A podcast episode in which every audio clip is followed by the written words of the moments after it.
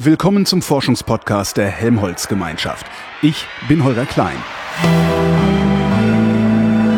Resonator.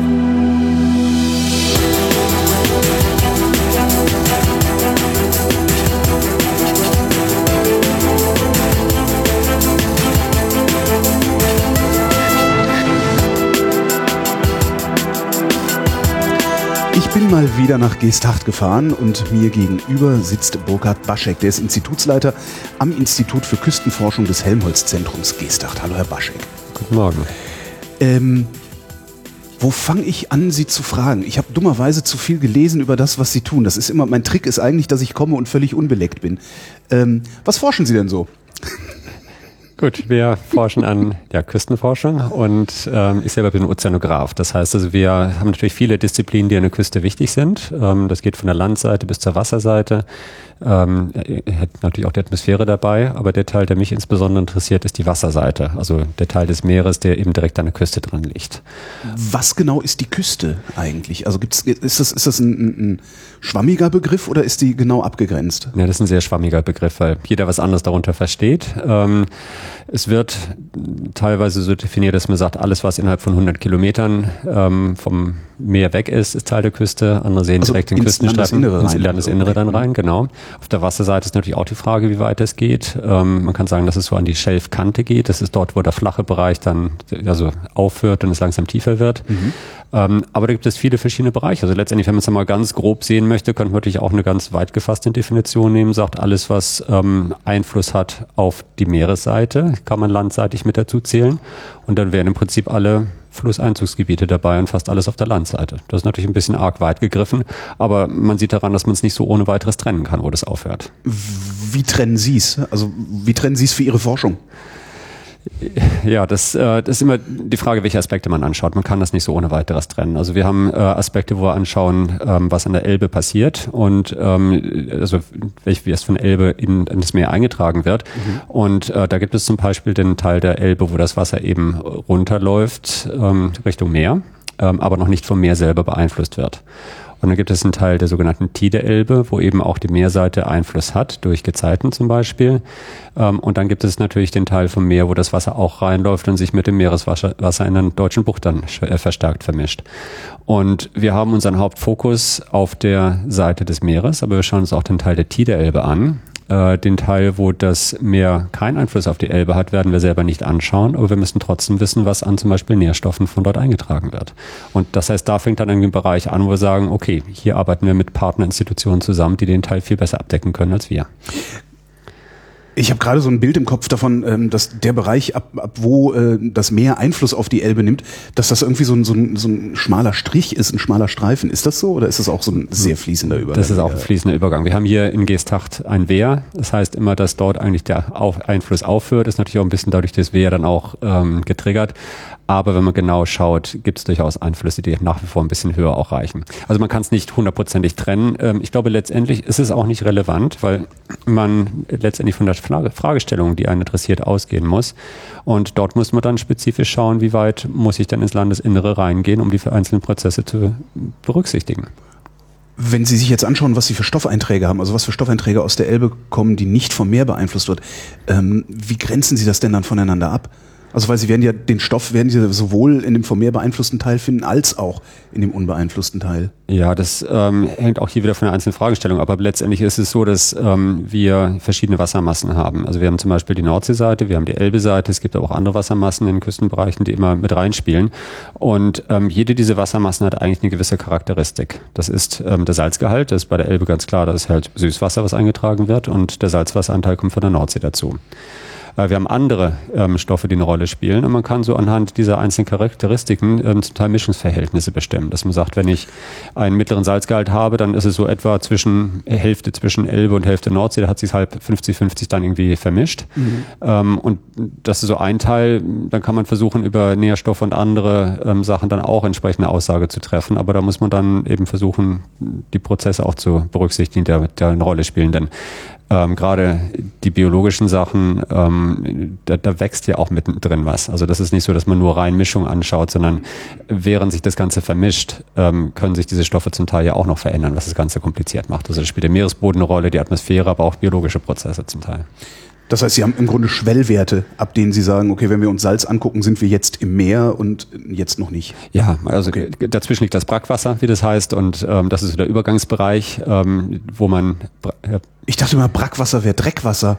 Brackwasser ist letztendlich der, der Mischungsbereich. Also das, natürlich ist die Küste oft dreckig und da ist viel, was eingetragen wird, da kommt das natürlich dann auch rein. Ähm, aber letztendlich ist dieser Vermischungsbereich, wo man sagt, man hat so dieses vermischte Wasser, was weder das eine noch das andere, sondern ein Mischungsbereich dazwischen, das ist, äh, das ist der Bereich, äh, über den wir reden. Und klar, wir haben viele Sedimente, die hochgewirbelt werden, ähm, da sind viele Nährstoffe drin, deswegen haben wir auch viel Algenwachstum und dadurch wird das Wasser natürlich auch sehr trübe insgesamt. Ähm, also letztendlich aber ist es so, dass wir im, im Küstenbereich einen unheimlich komplizierten Mix haben aus verschiedensten Prozessen. Ähm, da haben wir zum Teil die, die Strömungen, die eben von der Ozeanseite kommen, die durch Tiden getrieben werden, aber auch durch Wind oder Wellen, Sturmfluten, wenn es extrem wird. Äh, wir haben einen Eintrag von der Landseite durch Flüsse, Nährstoffe, die da drin sind, aber auch Schadstoffe meinetwegen. Äh, die Atmosphäre äh, spielt natürlich eine große Rolle. Wir haben aber auch einen sehr starken menschlichen Einfluss. Das ist zum Teil durch direkten Eingriff. Ähm, Deichbau und sowas. Deichbau, aber okay. auch den massiven Ausbau der Offshore-Windenergie momentan. Ja. Äh, wir haben die langfristigen Auswirkungen durch Klimawandel, Erwärmung, Versauerung, die gerade in Küstengebieten eine Rolle spielt. Und das Ganze passiert auf verschiedensten, wir nennen es Skalen. Mhm. Ähm, also im Prinzip Gezeiten sind im Stundentakt, also zweimal am Tag äh, Wasser, was rein und rausläuft. Andere Prozesse sind zum Teil schneller und die langfristigen Veränderungen gehen über Jahrzehnte. Genauso können wir auf der Raumskala schauen, dass sich zum Teil Prozesse wirklich im Meterbereich abspielen oder Zentimeterbereich und anderes über die ganze Nordsee. Und diesen ganzen Mix an den verschiedensten, sehr komplizierten, zu, miteinander, äh, voneinander abhängenden Prozessen, ähm, das voneinander zu trennen und zu schauen, wo kommt welcher Einfluss her, das ist gerade im Küstenbereich extrem schwierig. Sie sagten gerade, Windräder würden auch einen Einfluss nehmen. Ich dachte, die stehen weit genug draußen, um keinen Einfluss zu nehmen. Also die Windräder stehen weit genug draußen, so dass man sie nicht sieht. Und sie haben natürlich keinen Einfluss auf ähm, die Landseite in dem Sinne, wobei es auch nicht ganz korrekt ist. Aber sie beeinflussen natürlich die ähm, Umwelt dort draußen. Äh, in welchem Maße und wo die relevanten Prozesse sind, ist zum Teil sehr schlecht untersucht. Und darum geht es bei uns, dass wir genau das anschauen. Aber ähm, Windräder können zum Teil die Wolkenbildung verändern, die man dann auch auf Land sehen könnte. Ähm, aber der Teil, der uns besonders interessiert, ist, welchen Einfluss haben sie auf die Meeresumwelt? Ich Dort will jetzt aber erstmal wissen, wie die das mit den Wolken machen. Also es gibt Satellitenbilder. Sind das doch Ventilatoren? es gibt äh, es gibt Satellitenbilder, die sehr wohl zeigen, dass eben dadurch, dass Luftmassen auch vermischt werden, dass auch eine Wolkenbildung äh, da beeinflusst werden kann. Also ähm, das das ist ein Teil. Ähm, aber diese, dieser Vermischungseffekt oder sowas, mhm. der ist gerade auch auf der Ozeanseite ein Aspekt, den wir anschauen. Vielleicht erstmal untersucht worden sind sie relativ viel und ausführlich, was äh, Meeresvögel angeht, Seevögel und äh, dann natürlich auch Schweinsbade oder Seehunde. Und äh, da ist der Haupt ähm, ja, die Hauptsorge ist letztendlich, dass beim Rahmen und auch beim Betrieb äh, Schall verursacht wird, der dann für die Meeressäuger ein Problem darstellt mhm. und so eventuell vertrieben werden. Und da gibt es einiges Untersuchungen oder auch die Frage, inwiefern ähm, Seevögel eben gegen diese Rotorblätter fliegen könnten, gestört werden auf den Wanderungen und ähm, ja auch so entsprechenden Totschlag kommt. Ähm, die Frage, die bisher nicht wirklich gestellt wurde, wo wir uns aber drum kümmern, ist eben auch die Frage, inwiefern diese Windparks einen Einfluss auf die Strömungen, aber auch auf das Algenwachstum haben. Äh, ich versuche das immer so zu vergleichen. Stellen Sie vor, Sie wollen backen. Mhm. Dann schmeißen Sie Ei in die Schüssel. Mhm. Und der natürliche Prozess in der Nordsee oder im Küstengebiet wäre, dass man diese Schüssel langsam hin und her schwenkt. Da passiert mit dem Ei natürlich nicht viel. Das Ganze bewegt sich und vermischt sich ein bisschen, aber nicht wirklich dramatisch. Also das, was Sie machen, ist, Sie nehmen Sie einen Schneebesen mhm. und rühren damit das Ei um. Und genau so ein Schneebesen in gigantischer Form ist es, wenn man tausender Windmühlen in die Nordsee packt. Damit wird das Wasser vermischt. Die Windparks sind natürlich statisch und bewegen sich nicht, ja. aber das Wasser bewegt sich ja durch die Gezeiten dran vorbei und wird dadurch immer mehr vermischt. Und die Frage ist ganz einfach, ist das ein Prozess, der relevant ist oder ist es was, was vernachlässigbar ist? Und wir gehen hier nicht von einem Windpark aus, sondern wir gehen von potenziell tausenden Windmühlen aus, die in den nächsten Jahren bis Jahrzehnten hinaus gebaut werden sollen. Und die Frage ist eben genau die, wie wird das Wasser vermischt. Dann kann man sagen, ja, ist eigentlich wurscht, ne? wenn das Wasser irgendwie ein bisschen mehr vermischt ist, wen juckt ist das? Ja nur Wasser, ja. Genau, also ähm, und da gibt es natürlich Bereiche in der Nordsee, die sowieso vermischt sind und wenn man da ein bisschen mehr vermischt, ist das wirklich irrelevant. Aber es gibt Bereiche in der Nordsee, die im Laufe des Jahres eine sogenannte Schichtung ausbilden. Das heißt also, wir haben äh, im Frühjahr gut durchmischtes Wasser durch Winterstürme und Wellen und sowas ist eben dann äh, sehr homogen. Und im Laufe des Jahres wird die obere Schicht immer stärker durch die Sonne erwärmt. Mhm. Das heißt, der obere Teil des Meeres ist dann warm und der untere bleibt kalt. Und damit ähm, ist im Prinzip so ein warmer, leichter Deckel an Wasser ja. oben drüber. Und da entsteht eine, eine Schichtung. Wenn jetzt unten Nährstoffe oder, oder Trübungen, äh, Sedimente hochgewirbelt werden, äh, kommen die oft über diese Grenzschicht nicht hinaus. Das entsprechend äh, beeinflusst dann auch das Wachstum der Algen, die entsprechend unten besser versorgt werden als mhm. oben, wo das Licht auch da ist. Ähm, durch Vermischung wird aber diese Grenzschicht oder dieser Unterschied zwischen dem oberen warmen und unteren kalten Wasser entsprechend aufgebrochen und ähm, kann damit entsprechenden Einfluss auf Algenwachstum haben. Das ist der eine Effekt. Das andere ist, dass wir im Meer ähm, Strömungen haben mhm. und diese Strömungen werden äh, genauso wie in der Atmosphäre durch Hoch- und Tiefdruckgebiete angetrieben. Das heißt also auch im Ozean habe ich Hoch- und Tiefdruckgebiete. Äh, die werden verursacht durch Wasser, was eine unterschiedliche Dichte hat, unterschiedliches Gewicht. Und zum Teil auch, dass eben Wasser, ähm, was durch Wind irgendwo hingedrückt wird, wenn mehr Wasser auf einem Teil des Meeres liegt als woanders, auch dann habe ich einen höheren Druck unten drunter. Das ist also ein Hochdruckgebiet, was sich lokal ähm, entwickeln kann. Ich habe daraufhin eine Ausgleichsströmung von diesem Hochdruckgebiet zum Tiefdruckgebiet. Und äh, das kann dann durch die Irradiation abgelenkt werden, wenn es über groß genug Distanzen passiert. Und es bilden sich irgendwelche Wirbelbewegungen dann ähm, größere oder kleinere. Und wenn ich jetzt aber diese Hoch- und Tiefdruckgebiete dadurch modifiziere, indem ich meine Wassermassen vermische, da ändert sich die Dichte ja dadurch, ähm, dann können sich potenziell auch die Strömungen dadurch wieder ändern. Ähm, auch hier haben wir einen Einfluss, der natürlich dann wieder Folgewirkungen hat, ähm, der auch auf die Meeresumwelt dann entsprechende Rolle spielt, auf die Ökosysteme, weil sich die Strömungen mittelfristig ändern sollten. Ist das überhaupt untersuchbar? Äh, das ist untersuchbar, es ist nur extrem aufwendig. Ja. Und äh, dazu kommt ja noch, dass sich auch die Atmosphärenseite verändert. Auch die hat eine direkte Auswirkung auf die Meeresumwelt.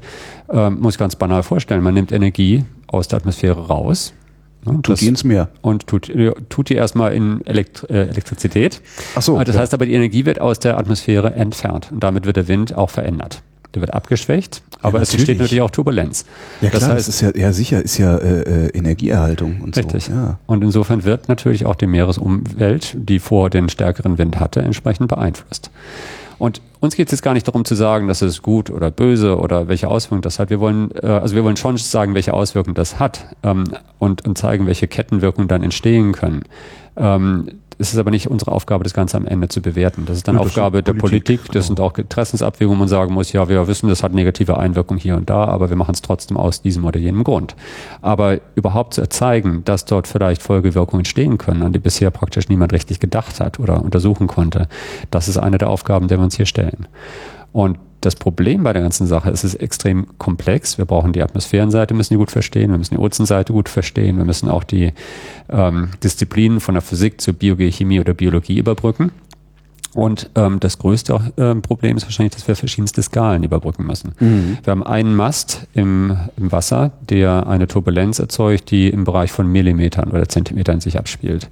Wir müssen aber jetzt von diesem einen Mast uns auf die gesamte Nordsee dann ähm, also hochrechnen, wie das ja. Ganze aussieht und kommen im Prinzip von dieser Millimeterskala letztendlich zu einer Skala von vielen hundert Kilometern.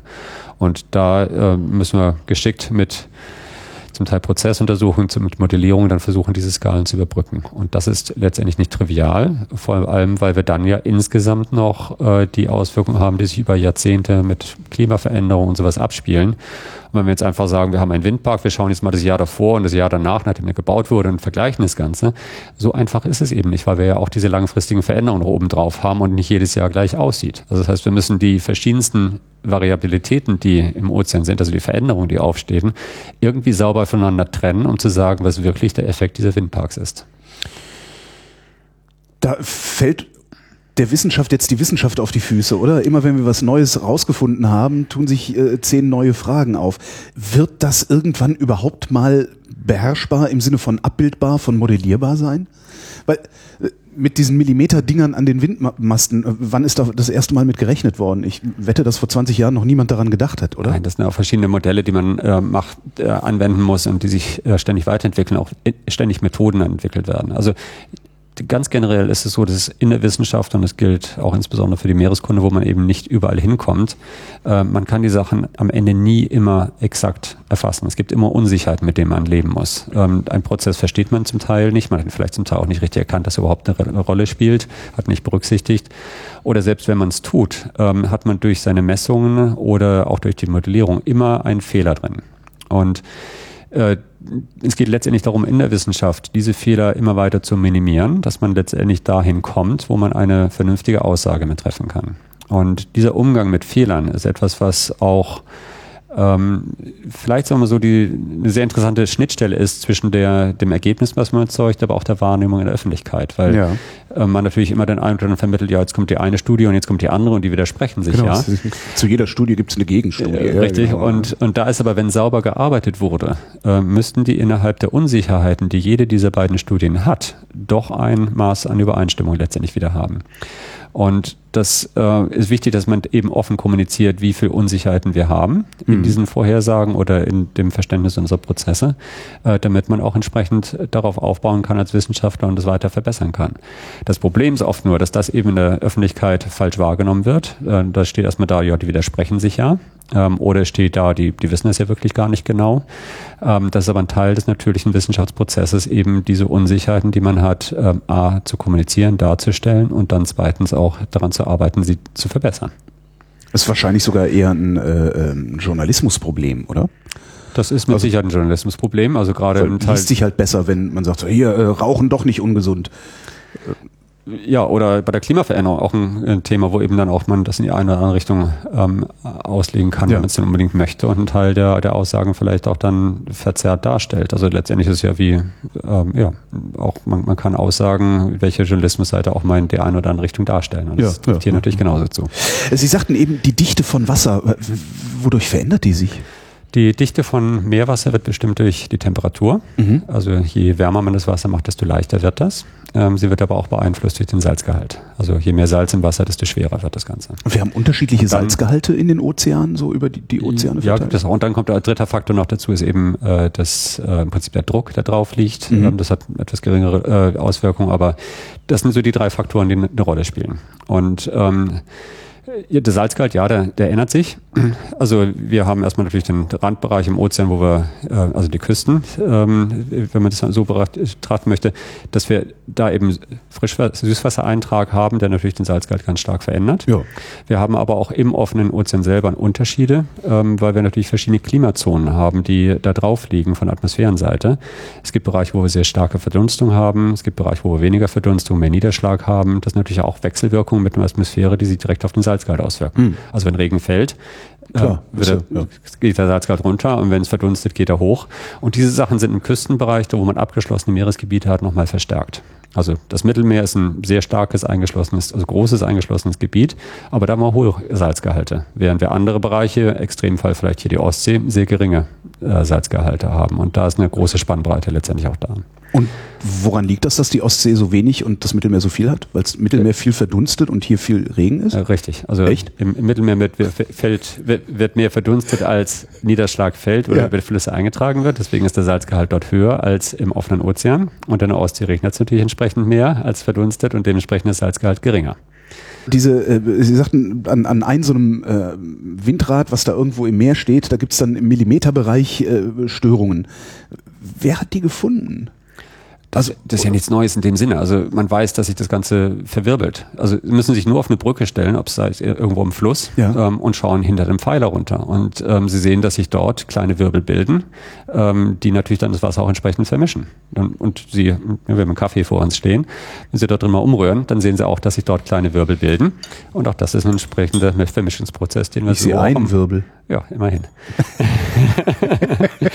aber diese Vermischung, die stattfindet, das machen ja. sie jetzt mit dem Löffel. Ähm, aber ähnlich wird auch natürlich Wasser verrührt im Ozean. Klar, und weil es, es, wäre halt so, als würde ich den Löffel festhalten und die Tasse darunter schwenken. Ne? Genau. genau. Mhm.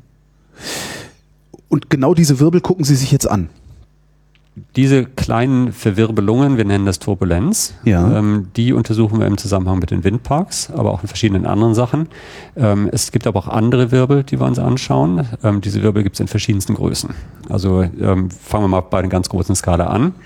Äh, wir haben eine Ozeanzirkulation, die sich über die ganzen globalen Ozeane erstreckt. Das ist da das, was man als Golfstrom Richtig, zum Beispiel genau. kennt. Ne? Okay. Und, und da ist der Golfstrom ein Teil eines großen Wirbels, ähm, der an der ähm, Ostküste der USA nach Norden geht, aber dann ähm, auf der anderen Seite des Atlantiks, an der afrikanischen Küste, dann wieder nach Süden geht und sich im Äquator im Prinzip der Kreis wieder schließt. Das ist ein riesiger Ozeanwirbel, der sich über tausende von Kilometern erstreckt.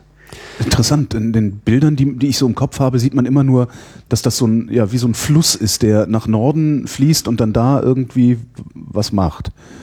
Es sind, äh. ähm, also erstmal ist so, dass der, der Golfstrom an der Westseite sehr viel stärker ist als der Teil auf der Ostseite, ja. äh, die Azoren-Kanalströmung dort. Ähm, aber es ist auch so, dass äh, dieses schöne Bild von einem kreisrunden Wirbel, also man ist ja nicht ganz kreisrund, mhm. äh, auch sehr stark modifiziert wird, dadurch, dass wir viele Wirbel auf einer anderen Größenskala wieder dabei haben. Das ist nicht so, dass der Golfstrom immer an einer Strecke die ganze Zeit lang fließt, sondern er bewegt sich hin und her, er meandriert und an seinen Flanken lösen sich Ringe, Gold, also Wirbel ab, die sogenannten Golfstromringe. Und das sind jetzt Wirbel wieder auf einer anderen Größenordnung. Hier reden wir über 100, 200, 300 Kilometer Durchmesser, die auch, ähm, sagen wir, in der Atmosphäre ein Äquivalent haben als Tiefdruckgebiete, die wir ah, dort auch haben. Okay. Wandern, wandern die mit dem Golfstrom mit oder wandern die so irgendwie nach außen? Die wandern auch nach außen weg und können viele Monate auch existieren. Also driften dann durch den Ozean weg, werden natürlich auch durch die Strömung zum Teil mitgenommen und beeinflusst, aber die haben eine sehr hohe Lebensdauer und ähm, die sind sehr viel äh, sagen wir, länger aktiv als Tiefdruckgebiete der Atmosphäre, was an der Trägheit des Wassers natürlich liegt. Das ist eine ganz andere Sache als ähm, in der Atmosphäre. Und ähm, wir haben also von dieser großen Zirkulation bricht das Ganze runter. Und wenn wir vielleicht nochmal einen Schritt zurückgehen, ist es so, dass diese ganz große Ozeanzirkulation angetrieben wird in allererster Linie durch Wind, mhm. aber zum Teil natürlich auch Gezeiten. Und die Energie, die letztendlich dort reingepackt wird, ähm, treibt die Meeresströmung an. Dadurch, dass aber jetzt ständig Wind weht, müsste ja eigentlich der Ozean immer schneller werden, wenn diese Energie nicht irgendwie wieder rausgenommen würde. Stimmt. Und diese Energie muss ja irgendwo rausgenommen werden, weil das eben mehr oder weniger Gleichgewicht ist, wenn man mal ein paar Schwankungen dann äh, darüber hinweg sieht.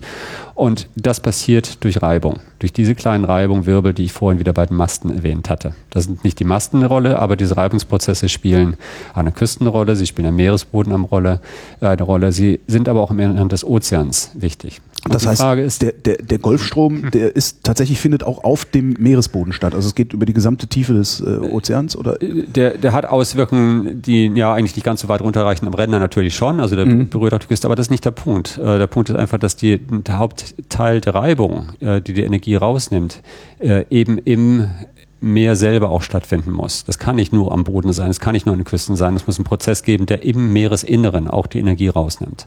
Und da ist eben die Frage, wo kommen diese kleinen Verwirbelungen, diese kleinen Turbulenz her?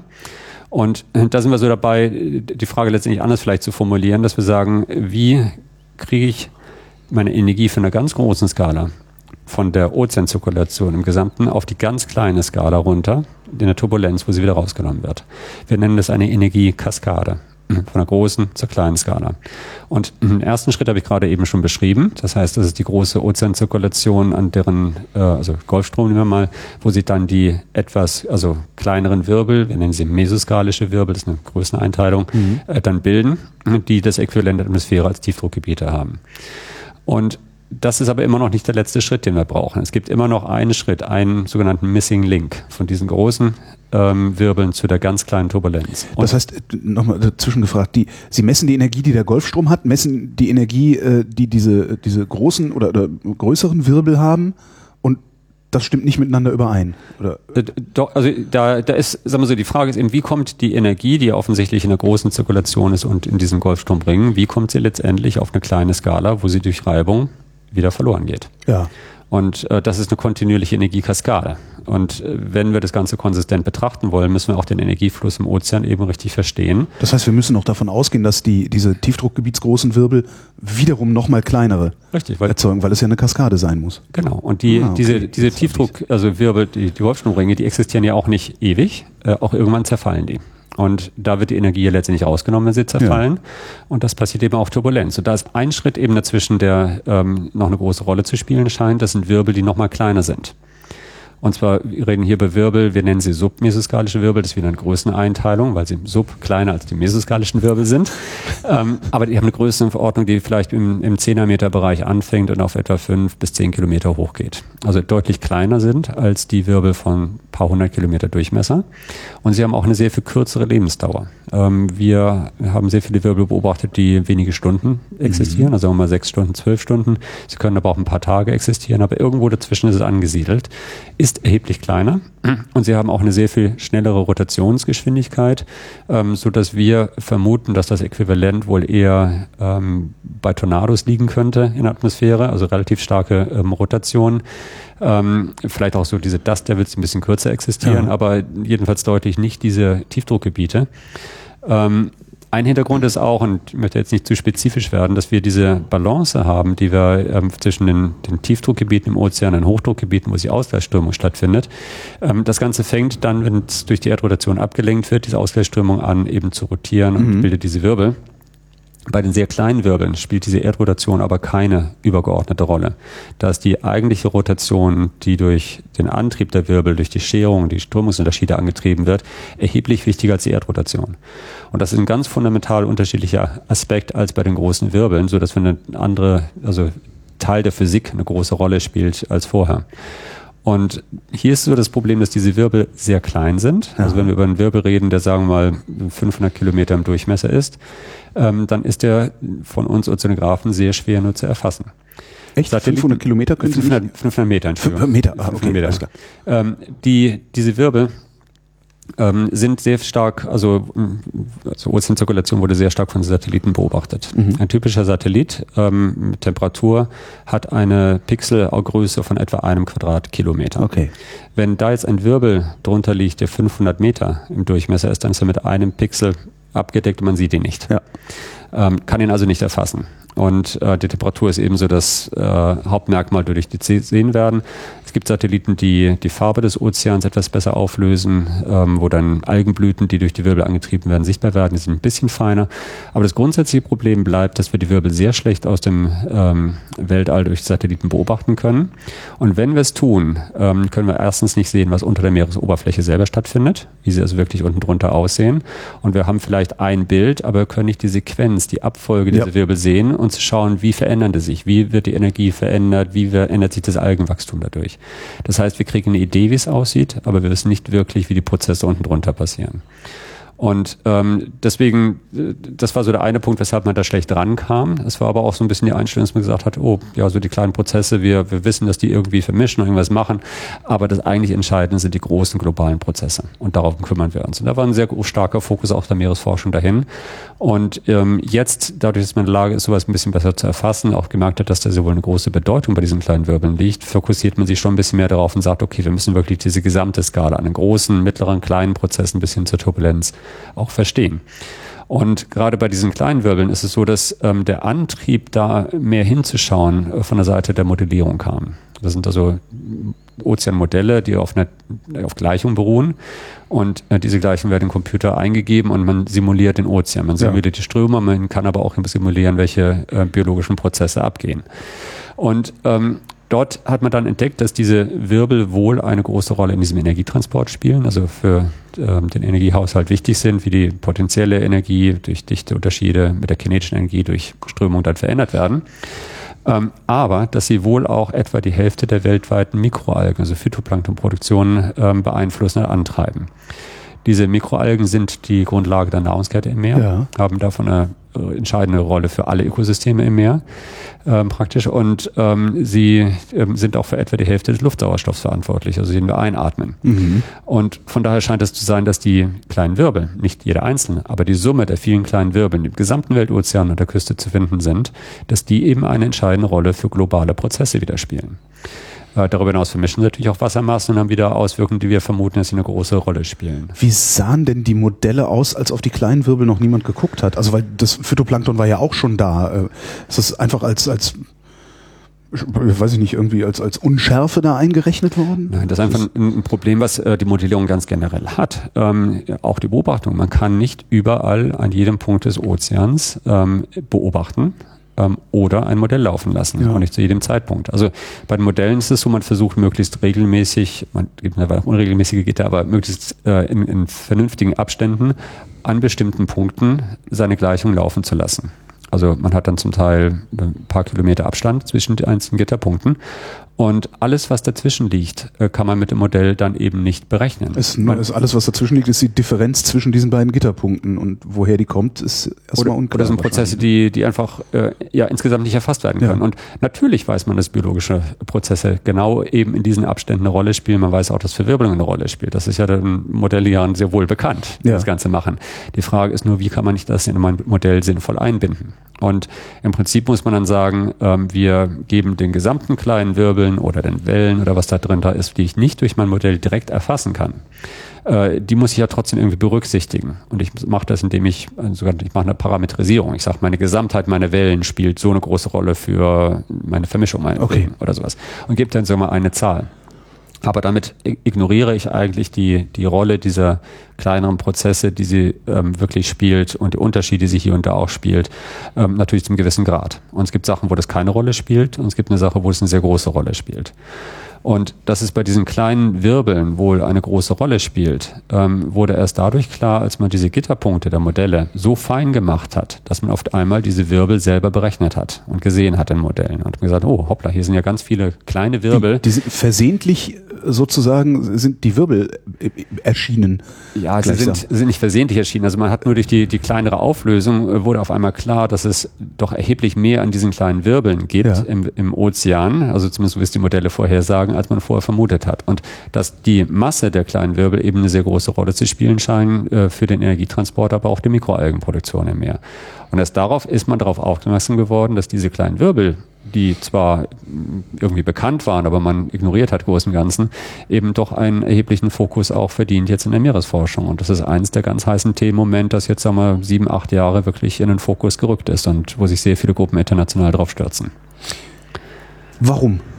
Was gibt es da zu gewinnen, außer Erkenntnis? Das, deswegen machen wir es ja sowieso. Genau, also die Erkenntnis steht im Vordergrund, weil es eben ein, ein Prozess ist, der eine globale Auswirkung hat und ähm, der eben diese Vermischung zwischen den kleinen, großen Skalen Prozessen, gerade auch den Übergriff zur, zwischen der Physik und der ähm, Biologie, ähm, dort eine entscheidende Rolle spielt. Und deswegen, wenn man die Ozeanzirkulation, die Küsten verstehen möchte, dann führt an diesen kleinen Wirbeln letztendlich kein Weg vorbei.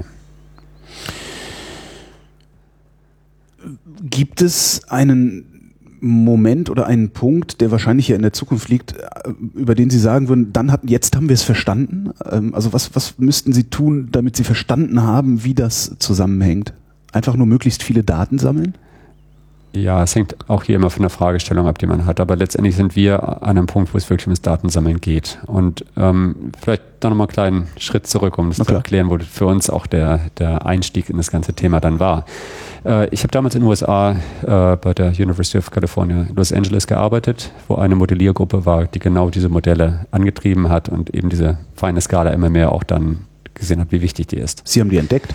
Ähm, die Modellierergruppe hat das auch mitgesehen, dass okay. es so ist und dass die wichtig sind. Also das ist nicht die einzige Gruppe gewesen, aber eine der führenden. Und äh, die Gruppe hat mich letztendlich angesprochen, als ich dort gearbeitet habe und gesagt, also weil ich selber, ich bin kein Modellierer, ich bin einer, der rausgeht ins Feld und dort wirklich dann die Messungen macht, um zu schauen, wie es in der Realität aussieht. Das andere sind ja theoretische Annahmen, wie es aussieht. Und ich wurde angesprochen und gesagt, Mensch, kannst du nicht rausgehen und kannst du nicht die Wirbel irgendwie messen? Das Problem war, dass es bis dato ähm, keine Beobachtung dieser kleinen Wirbel im Wasser selber gab. Es gab ein paar Aufnahmen aus, äh, aus der Luft, vom Satelliten aus, wo man gesehen hat, es gibt die Wirbel, aber nichts, was die Wirbel unter der Meeresoberfläche äh, beobachtet hätte. Und die Problematik ist ganz einfach, dass die Wirbel durch die sehr kleine Skala und durch die sehr kurze Lebensdauer extrem schwer zu erfassen sind. Ja. Selbst wenn Sie jetzt aus dem ähm, Satelliten genau wüssten, wo ein Wirbel ist, dann dauert das einiges an Zeit, bis sie mit ihren Schiffen vor Ort sind. Und bis sie dort sind, ist der Wirbel wieder zerfallen und sie kommen zu spät, weil diese Wirbel nur wenige Stunden existieren. Also und man kann anscheinend auch nicht vorhersagen, wo sie sich bilden werden. Oder gibt es so präferierte äh, Zonen, in denen sich so Wirbel bilden? Es gibt Zonen, wo sie häufiger sind als andere Zonen. Ja. Letztendlich sind sie ja beim gesamten Weltozean auch da. Ähm, aber wo genau innerhalb dieser Zonen, das wissen wir nicht. Mhm. Und äh, wir können sie auch ab und zu mit dem bloßen Auge erkennen, weil es Anzeichen an der Meeresoberfläche gibt durch, ähm, ja, durch, durch Schlierenbildung und sowas, wo man sehen kann, hier ist ein Wirbel. In der Regel ist das nicht der Fall. Das heißt also, mit dem bloßen Auge ist ein Wirbel für mich nicht erkennbar. Ähm, erkennbar sind sie durch Temperaturunterschiede. Die Wirbel haben meistens einen kalten Kern, kaltes Wasser, was nach oben gedrückt wird und das Außen, Wasser ist außenrum warm. Ähm, der Temperaturunterschied zwischen dem Inneren und Äußeren ist so ein halbes Grad Celsius bis ein Grad Celsius. Ist relativ gering. So präzise muss ich aus der Ferne aber auch erstmal messen können. Ja. Aber das kann man wahrscheinlich. Das kann man mit Satelliten, äh, kann man sowas erfassen. Im Prinzip, mhm. da ist die Größe aber das Problem, dass wir eben die Satelliten äh, das nicht wirklich auflösen können in Temperatur. Und was wir deswegen gemacht haben, ist, dass wir ähm, damals Flugzeuge ausgerüstet haben, die mit ähm, Thermalkameras äh, ausgerüstet wurden, die ähm, ja, hochpräzise messen können. Also 0,03 Grad Celsius werden dadurch erfasst. Äh, das sind die Temperaturunterschiede. Wir messen leider auch ein bisschen die Atmosphäre, die dazwischen liegt. Mhm. Deswegen müssen wir natürlich Temperaturwerte im Wasser abgleichen. Aber dadurch können wir sehr gut die ähm, Wirbel erkennen, wo sie sind. Und ähm, haben dann auch hoch aufgelöste Messungen, die entsprechend im Meterbereich zum Teil liegen, wo wir diese Wirbel dann sehr auch gut auch erfassen können. Jetzt war das Problem, dass wir natürlich die Schiffe brauchen, um wirklich vor Ort zu schauen, wie der Wirbel unter der Meeresoberfläche aussieht. Warum ja. werfen Sie einfach Bojen ab aus dem Flug? Also wer jetzt er grinst. er denkt sich gerade Schwachkopf. Aber das wäre jetzt so meine erste Idee. Also ich will so schnell wie möglich dahin. Äh, ich bastel mir irgendwelche fancy Messbojen, die ich dann da reinschmeißen kann und die mir Daten liefern. Nein, ich, äh, ich grinse, weil ähm, genau solche Sachen muss man durchspielen. Man muss mit den verrückten Ideen kommen, mit denen man dann sagt, so kann ich sie messen. Weil mit dem traditionellen Ansatz, dass man eben ein normales Forschungsschiff hat, ähm, da kann man Erfolg haben, aber es ist nicht sehr vielversprechend, weil es einfach zu langsam ist. Ja. Das heißt, wir brauchen andere Alternativen. Das heißt, wie komme ich dahin? Ja, klar, man könnte darüber nachdenken, Bojen abzuwerfen und die reinzutun. Ähm, ist natürlich die Frage, wie kriege ich das im Flugzeug mit? Wie treffe ich das Ganze? Und vor allem das Hauptproblem liegt hier daran, äh, wie kann ich nachher ähm, den, den Wirbel, wenn er sich verändert, äh, mit Bojen, die einmal im Wasser sind, kann ich den nicht groß weiter mitverfolgen. Das, das treibt es zwar im Wasser mit, aber ich kann schlecht durch den Wirbel durch, mit hindurchfahren. Und ich brauche noch einiges an zusätzlicher Informationen, als ich es durch Bojen bekommen würde. Eine Boje hilft, aber... Angesteuerte Boje. genau. Aber wir, äh, wir sind anders reingegangen. Wir haben gesagt, okay, wir müssen schnell vor Ort sein. Und die Frage ist, wie kann man das machen? Ja, Flugzeug, Helikopter ist eine Möglichkeit von der Luft, aber es gibt auch eine Wassermöglichkeit, äh, Wasserseite-Möglichkeiten. Und wir haben letztendlich ähm, Schnellboote genommen. Also wir haben Zodiac ausgerüstet, ja. ähm, neun Meter lang damals gewesen. Jetzt haben wir hier auch bei uns im G8 eines stehen, äh, was sieben Meter lang ist. Und äh, wenn die einen Wirbel anfahren mit 40, 50 Knoten, dann sind wir innerhalb von einer Viertelstunde, 20 Minuten vor Ort, wenn wir sowieso im Gebiet auf Standby sind ähm, und können damit die Messung anfangen. Problem ist natürlich, dass ein Zodiac kein Forschungsschiff erstmal ist. Ähm, wir haben aber deswegen einiges auf Aufwand betrieben, ähm, um diese Sachen, die wir messen wollen, genau auf dem äh, kleinen Zodiac dann zu platzieren und werden letztendlich ähm, sehr kleine, wendige, schnelle, auch kostengünstige Schiffe, die unsere Aspekte wie ein vollwertiges Forschungsschiff abdecken konnten. Natürlich haben sie kein Labor für chemische Untersuchungen oder andere Sachen oder schwere Instrumente, aber für den Teil, den wir haben wollten, war es sogar ein Vorteil, kleine Schiffe zu haben, ähm, weil wir damit ähm, mit weniger Personen eine Messung durchführen könnten.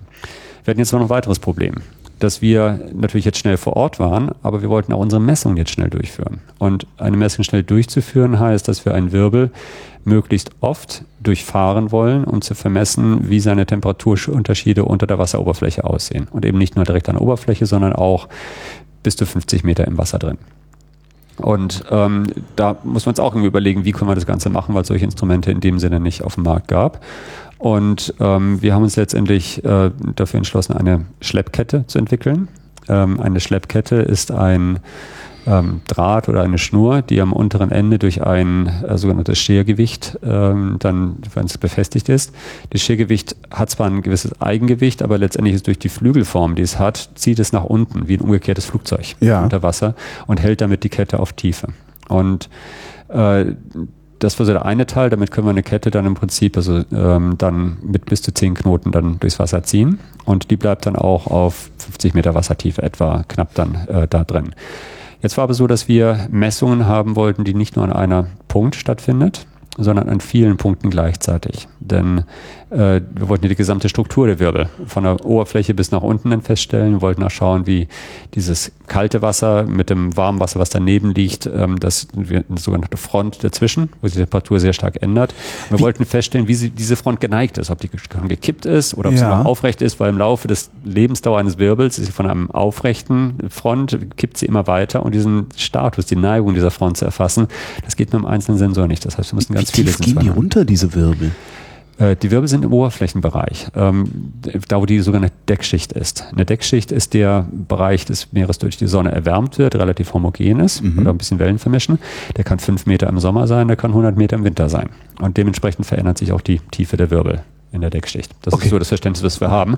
Ähm, also typischerweise haben wir Tiefen von 10 bis 30 Meter, äh, wo die Wirbel sind. Also wirklich im Oberflächenbereich, ja. sehr, sehr lokal. Und jetzt wollten Sie an mehreren Punkten messen, einfach mehr Zodiacs. Genau, möglichst. Schickt die Zodiacs raus. Das Problem ist, dass jeder Wirbel anders aussieht. Ja. Und äh, wir kriegen diesen einen Wirbel in der Art nie wieder. Das heißt, wir müssen möglichst viel messen, um eine möglichst komplette Aussage über diesen einen Wirbel machen zu können. Und dann geht es darum, möglichst viele Wirbel wieder zu vermessen, damit man eine gewisse Statistik hat, wie Wirbel insgesamt dann funktionieren. Und das heißt, Sie müssen jedes Mal ein Instrument dort ins Wasser packen, um dort zu messen. Das heißt, wenn Sie mit der Schleppkette durchfahren, dann messen Sie ja jetzt an 20 Punkten statt an einem Punkt, aber es sind immerhin nur 20 Punkte zu einem Zeitpunkt im Wirbel. Das heißt, wenn und Sie jetzt wirklich ist ja nur ein, ein, Schnitt dadurch. Also Sie wollen ja auch noch den, den Längsschnitt und den Querschnitt wollen Sie ja auch noch haben. Eigentlich. Richtig, aber selbst innerhalb eines Schnittes sind Sie zu jedem Zeitpunkt hier nur an einem Ort. Ja. Ja, das ja. heißt, sie müssen möglichst schnell wiederholen, um dann möglichst viele wiederholte Messungen zu machen und dann ist Richtung, wollen sie vielleicht in eine andere Richtung mal durchfahren. Und das heißt also, je mehr Messungen äh, sie haben, also je mehr Plattformen im Wasser, also Schiffe, ähm, umso besser können sie das Ganze dann erfassen. Und deswegen war unser Einsatz, äh, Ansatz, was wir gesagt haben, wir machen lieber kleine Schiffe und mhm. dann davon mehrere, weil wir dann mehr Punkte haben, an denen wir gleichzeitig messen, um Wirbel erfassen zu können. Und das ist aber so ein, ein, Prozess, der sich mit der Zeit entwickelt. Da sind wir viele Jahre auch dran.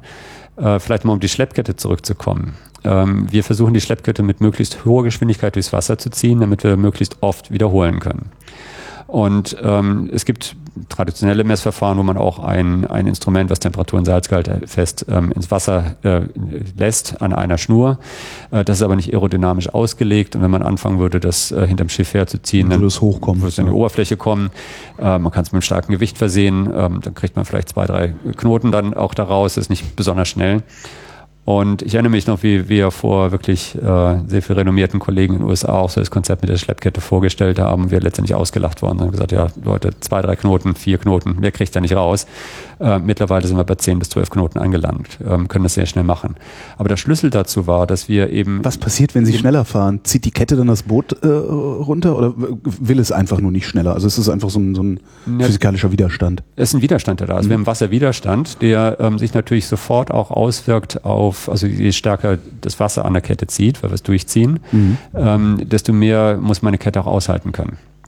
Und ähm, das eine ist, dass wir versucht haben, auf der einen Seite möglichst äh, starke Materialien zu benutzen, ähm, auf der anderen Seite versucht haben, den Strömungswiderstand, der jeder einzelne Teil, jeder Sensor, aber auch die Kette selber oder das Schälgewicht absolut zu minimieren. Mhm. Und da heißt es natürlich, dass man eigentlich, was ähm, wieder diesem Aspekt ist, des starken Materials widerspricht, dass man versucht, ein, ein äh, Kabel, Draht oder Schnur zu haben, was möglichst kleinen Durchmesser hat, möglichst wenig Das heißt, das Problem, das Problem ist gar nicht äh, äh der Antrieb, äh, also die, die, die, die Kraft, die, die die Motoren leisten können, sondern das Problem ist äh, das, äh, letztlich das Eigengewicht der Ausrüstung, also das Eigengewicht der Schleppkette. Die, die Größe, Oder die, Größe die, der Größe, Genau, die Größe der Kette. Das ist das Problem, genau. Und das heißt, das muss man minimieren und trotzdem möchte man möglichst viele Messungen gleichzeitig machen. Und äh, da sind gewisse Sachen, die uns auch erstmal in die Karten gespielt haben. Das eine ist, dass ähm, wir äh, hauptsächlich Temperatur gemessen haben und mhm. Druck. Äh, wir waren damals vor Kalifornien unterwegs Ähm, da ist es so, dass der Salzgehalt keine große Rolle spielt. Den konnten wir erstmal übersehen, sagen wir, äh, ignorieren in dem Moment. Mittlerweile haben, haben sagen wir. Salz im Meer? Äh, doch, das Salz im Meer, aber die Salzgehaltunterschiede sind so gering, dass sie keine okay. übergeordnete Rolle mhm. spielen. Verstehe. Und äh, das ist natürlich jetzt in der Ostsee eine komplett andere Geschichte. Wir wissen auch, dass wir Salzgehalt äh, mit zunehmen müssen, um unsere Kollegen zu überzeugen, dass er keine Rolle spielt. Und äh, deswegen äh, sind wir dabei, eben die, die Geräte mit reinzunehmen. Der Vorteil bei Temperatursensoren waren einfach, die waren sehr klein. Die konnten wir gut hinterher schleppen. Jetzt mit Salzgehalt ist ein bisschen mehr Widerstand. Und jetzt sind wir natürlich auch interessiert an Sauerstoff oder Chlorophyll. Und jeder einzelne neue Sensor braucht wieder mehr, also ist größer, braucht vergrößerten Wasserwiderstand. Und da muss man eben schauen, was man am Ende unterbringt. Aber letztendlich haben wir mit eben einer sehr dünnen Schnur, mit kleinen Sensoren ähm, es geschafft, diese Schleppkette zu entwickeln bei 10 bis 12 Knoten. Wir haben auch unsere Negativerlebnisse gemacht. Wir haben nämlich ähm, wie viele Anfang, Schleppketten liegen auf dem genau, Boden des Pazifik? Genau, das ist der Punkt, dass wir ähm, am Anfang halt äh, ja eine Schleppkette etwas zu dünn ausgelegt haben. Äh, wir sind dann mit dem Schnellboot, das ist ein, also Zodiac da gewesen, ähm, irgendwo hängen geblieben. Äh, ich weiß nicht, ob es ein Container war, ob es irgendwie ein Fischerleine war oder sonst irgendwas, was im Meer war. Jedenfalls ist die schlagartig gerissen und die Schleppkette ist in Tiefen des Meeres versunken. Äh, kommt man auch nicht mehr ran dann in dem Punkt. Das ist also dann verloren. Und da haben wir erstmal gemerkt, dass wir sie erstens ein bisschen größer machen müssen. Zweitens, dass wir aber auch sehr bewusst eine Sollbruchstelle einbauen müssen. Das heißt also, wir werden immer das Problem haben, dass wir irgendwo mit Fischernetzen oder ähnlichem mhm. äh, dann auch hängen bleiben könnten und äh, das potenziell die Kette verlieren. Was wir deswegen gemacht haben, ist, dass wir eine Sollbruchstelle direkt am Schiff eingebaut haben. Das heißt, wenn wir irgendwo hängen bleiben, dann wird die Kette dort, bricht sie und wird rausgezogen. Aber wir haben jetzt eine Boje an der Oberfläche befestigt, sodass wir dann genau wieder zurückfahren können und wissen, hier liegt die Kette und können sie wieder reinholen. Achso, dann äh, tauchen. Äh, und, und, Nö, die Boje ist, treibt ja eine Meeresoberfläche. Wir können genau sehen, hier ist die Boje, hier hängt die Kette dran. Achso, die Boje hängt an der Kette. Ja, genau. Also die Kette an der Boje. Und, ja. und äh, dann wird das Ganze eben entsprechend wieder eingeholt und ja. äh, wir können dann dementsprechend weiterfahren. Das kostet uns natürlich eine Stunde Zeit, bis wir das Ganze wieder haben. Wir haben es schon erlebt, dass dann der Wirbel dann auch weg war, nachdem wir es einsetzen mussten. Ja, aber was kostet eine Schleppkette? Ja, eine Schleppkette kostet gleich ein paar Zehntausend Euro, wenn wir gute Instrumente dran haben. Und ähm, von daher ist es so, dass wir die äh, seitdem auch keine Verluste mehr hatten. Und das ist unser mal ein Evolutionsprozess, wenn man so möchte, in der, in der Kette, wie man äh, ans Ganze herangeht. Und äh, da ist eine ganze Menge versuchen, innovative Ideen zu entwickeln, aber auch Trial and Error, dass man sagt, okay, hier funktioniert es nicht, hier müssen wir nachbessern. Und es erfordert auch eine ganze Menge Hartnäckigkeit, dass man sagt, okay, ich probiere es nochmal ja. und notfalls nochmal, bis ich das Ganze habe. Und das ist der Teil, wo ich sagen muss, dass äh, wir eigentlich ganz zufrieden waren, weil wir ähm, dann, 2009 war das, äh, als erste Gruppe weltweit überhaupt einen dieser kleinen Wirbel vermessen konnten. Durch diesen Ansatz mit Flugzeugen und Thermalkameras, aber eben auch mit den Schnellbooten und der Schleppkette, äh, haben wir es erstmals geschafft, die Wirbel zu vermessen. Und seitdem sind wir kontinuierlich dabei, ähm, weiter zu verbessern, auch an der Methodik, wie man das Ganze misst. Und wenn wir die Wirbel dann gemessen haben, dann geht ja eigentlich erst die Wissenschaft los. Ne? Mit wie vielen Booten äh, rasen Sie denn da? Ich habe gerade auch wieder so ein wirres Bild in meinem Kopf wahrscheinlich von so zig Schnellbooten, die da die ganze Zeit kreuz und quer fahren und irgendwann haben sich die Schleppketten alle ineinander verknotet. Ähm, ja, es ist. Also Sie wollen, Sie sagten, Sie wollen möglichst viele Messpunkte gleichzeitig haben. Richtig. Äh, wie viele Boote haben Sie da unterwegs dann? Also es ist äh, variiert. Wir haben ähm, erstmal auf der Flugzeugseite, wir hatten drei Flugzeuge gleichzeitig gehabt zum Teil in den USA. Wir haben vier Schiffe gehabt. Die haben nicht alle eine Schleppkette gehabt, das hat nur eins gehabt, aber mhm. es sind auch andere Instrumente, die ja noch zusätzlich dazukommen, die eingesetzt werden. Und wir haben jetzt unser großes Experiment, was im Juni über der Ostsee stattfinden wird. Ähm, dort werden wir ein Flugzeug haben, wir werden ein Zeppelin einsetzen und wir werden vier Schiffe haben. Und diese vier Schiffe äh, ziehen zwei Schleppketten. Und ähm, wenn Sie hier auf die Tafel mal schauen, das ja. ist ein, ein Gewirr an Linien, was man da zu sehen dieser, hat. Man kann dieser, so einen Wirbel äh, sehen, der das stilisiert in der Mitte. Ah, nicht. das ist der, da wo rechts oben Pra steht. Ja, genau, das ist die Ludwig Prantl. Das ist unser äh, Forschungschef hier vom Helmholtz-Zentrum in Geesthacht, was äh, dort eingesetzt wird. Und ähm, da geht es darum, dass wir jetzt wirklich genau Muster äh, haben, wie welches Schiff langfährt, damit genau das nicht passiert, was Sie da gerade beschreiben. Ja. Dass, wenn Sie Ketten alle miteinander verhaken und wir einen großen Salat haben, haben wir nicht viel gewonnen. Deswegen, wir haben eine sehr koordinierte Geschichte, die nachher ablaufen muss. Mhm. Sie müssen sich vorstellen, dass ein Wirbel vielleicht nur 200 oder 500 Meter im Durchmesser hat und dass wir trotzdem alle ähm, koordiniert dort messen müssen, dass wir die beste Information bekommen, aber wir uns nicht gegenseitig stören. Und ähm, das Ganze läuft im Minutentakt ab. Also das ist eine Sache, die man äh, von der Logistik her auch wirklich nicht unterschätzen sollte. Ja. Sie müssen sich vorstellen, das Ganze fängt am, wir, wir machen ein Experiment, die im Prinzip einen Tag lang sind, weil die Wirbel eine Lebensdauer von sechs bis zwölf Stunden haben, kann man ja. im Prinzip an einem Tag dann raus.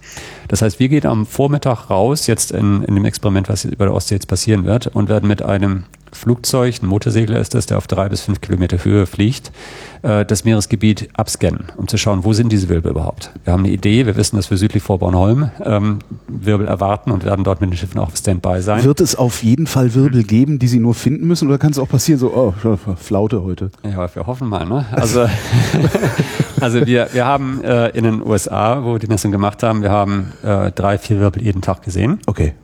Und wir rechnen fest damit, dass wir Ähnliches in der Ostsee erwarten. Mhm. Aber es ist eins dieser Risiken, äh, wo wir natürlich die Messung bisher in der Ostsee nicht gemacht haben, äh, wo natürlich mal auch sein kann, dass wir keinen Wirbel sehen. Ähm, es kann auch eine Front sein, die auch interessant ist. Damit müssen wir rechnen. Aber wir haben alles darauf vorbereitet, dass wir am möglichst besten Ort, der logistisch erreichbar ist und auch die entsprechende Wirbelbildung ja. hat, ähm, dass wir dort die Wirbel auch suchen werden. Aber das bleibt spannend. Kann es passieren, kann's passieren, dass Sie was vollkommen Unerwartetes finden? Das wird passieren. Das wird passieren. Da, davon gehe ich aus. Also ähm, das ist jetzt wahrscheinlich die dämlichst mögliche Frage. Was könnte das sein? Wir wissen es natürlich nicht genau. Wir wissen natürlich, dass es mit Wirbeln zu tun hat, aber welche Prozesse eine Rolle spielt, so. äh, das, das muss man natürlich am Ende sehen. Also gerade ähm, wo die Turbulenz stattfindet, äh, wo vielleicht äh, Wassermassen sich bewegen. Ich, ich will es mal so rumformulieren. Äh, wir hatten bisher Beobachtungen aus dem Weltall. Die sind mit Satelliten gemacht worden. Die Satelliten haben eine Auflösung von der Temperatur her von etwa einem Quadratkilometer. Mhm. Wir messen jetzt aus der Luft mit Zeppelin oder Flugzeug im Bereich von 1 Quadratmeter. Auf die Fläche bezogen messen wir eine Million mal genauer, als vom Satellit bisher möglich war. Das heißt, wir haben also eine Art ozeanografisches Mikroskop oder Lupe entwickelt, ja. mit dem wir erheblich genauer schauen können. Und sie haben auch nicht immer gewusst, was mit der Entwicklung eines Mikroskops an spannenden Sachen noch auftauchen wird, von denen man nicht weiß, welche Rolle ja. sie am Ende spielen. Und natürlich, wir wissen, dass wir uns um Strömung kümmern, um äh, Temperatur-Salzgoldunterschiede, auch um biologische Prozesse. Ähm, aber es würde mich nicht wundern, wenn da Neues auftaucht. Und letztendlich war es bisher so, dass mit jeder Messung, die wir unterwegs waren, mit mehr Fragen als Antworten zurückkamen aus genau diesem Grund. Und jetzt ist so langsam die Aufgabe, auch diese Antworten dann zu liefern dazu, wie bestimmte Prozesse mehr passieren. Und Wann werden Sie nach diesen, nach diesen Messungen, die Sie jetzt demnächst machen, ähm, wann werden die neuen Fragen da sein? Also die Fragen werden wir zum Teil sehr schnell sehen. Das sind zum Teil auch Sachen, die sich ad hoc auch unabhängig der Messungen ergeben. Ich möchte ein Beispiel vielleicht dazu nennen. Ähm, wir haben uns mit Kollegen unterhalten ähm, über sagen wir, unsere Themen, so wir uns gegenseitig auch informieren. Und ähm, das waren äh, Fischereibiologen, die eben über Fische da erzählt haben. Und ich fing dann an, mit meinen kleinen Wirbeln zu interessieren und gesagt, ja, ja, Mensch, kann total spannend, aber was interessiert uns das? Unsere Fische, die orientieren sich doch an den großgradigen Temperaturgradienten, zum Teil wenige Grad Celsius über hunderte von Kilometern. Und ich habe gesagt, Mensch, wie machen die das eigentlich? Wie können die sich über diese Distanzen orientieren, wenn auf ihrem Weg viele kleine unzählige Wirbel liegen, die genau solche Temperaturunterschiede selber haben? Wie können die darüber hinwegspüren, wo die hin müssen? Und ja, sagen Sie schon. Ja, das wissen wir nicht. Ach so. Wir arbeiten daran jetzt auch zusammen an dem Thema. Und das ist eine der Fragen. Man sagt, Mensch, das ist spannend. Ja. ja wir wissen aber die Antwort nicht. Ein weiteres Beispiel. Ähm, ich habe vorhin erzählt, dass vielleicht orientieren Wirbel, die Fische sich gar nicht an diesem Temperaturgradienten, sondern an was ganz anderem. Vielleicht. Magnetfeld spielt natürlich auch eine Rolle, sind zum Beispiel auch Gerüche ähm, dann, die wahrgenommen werden. Also klar, das gibt noch andere Aspekte, die eine Rolle spielen. Aber es ist auch, die werden zum Teil verwirbelt und äh, also biologische Stoffe dann. Faszinierend. Äh, andere Sache. Ja. Ähm, wir haben, ich habe vorhin erzählt, dass die, die Wirbel in der Deckschicht des Ozeans ja. sind. Und diese Deckschicht ist im Sommer, sagen wir mal 10 Meter tief, im Winter ist sie 50 Meter tief. Ähm, so, jetzt haben wir diese Wirbel im Sommer und beobachten die. Und jetzt ist die Frage, was passiert im Winter stattdessen? Wenn der Wirbel fünf, also wenn die Deckschicht fünfmal so tief ist, heißt das, dass meine Energie fünfmal so, fünfmal so hoch ist, weil die Deckschicht tiefer ist, oder verteilt sich meine Energie vom Wirbel nach oben auf diese 50 Meter und damit ist mein Wirbel entsprechend schwächer ausgebildet. Mhm. Das heißt, ich habe eine schwächere Wirbelbildung. Das ist eine ganz banale Frage. Sie messen also jetzt nicht nur im Juni, sondern äh, auch im, im November nochmal. Im Januar. Genau. So, und ein halbes Jahr später, hm. meine Deckschicht hat sich verändert. Hat sich meine Energie verfünffacht oder hat sich mein Wirbel deutlich abgeschwächt, weil er jetzt über die gesamte Wassertiefe geht? Ist eine ganz banale Frage, aber hier geht es um den fünffachen Energieanteil der Deckschicht, wie er sich verteilt. Mhm. Und die Frage ist eben auch, wie binde ich das jetzt in meine Modellierung ein, wenn ich globale Aspekte dann ein, äh, berücksichtige?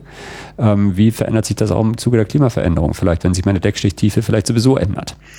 Ähm, also eine ganz einfache Frage, eine sehr komplizierte Antwort, die wir nicht wissen. Und solche Sachen tauchen eben immer wieder auf, wenn ja. man sich um diese Prozesse kümmert, weil da Sachen sind, man merkt, Mensch, okay, die spielen eine Rolle, aber welche? Genau. Vielleicht noch ein Beispiel.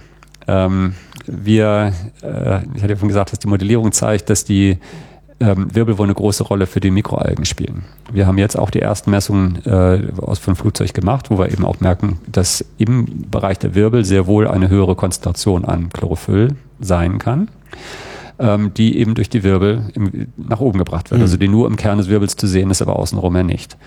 Äh, jetzt ist die Frage, wie kommen die Algen dorthin?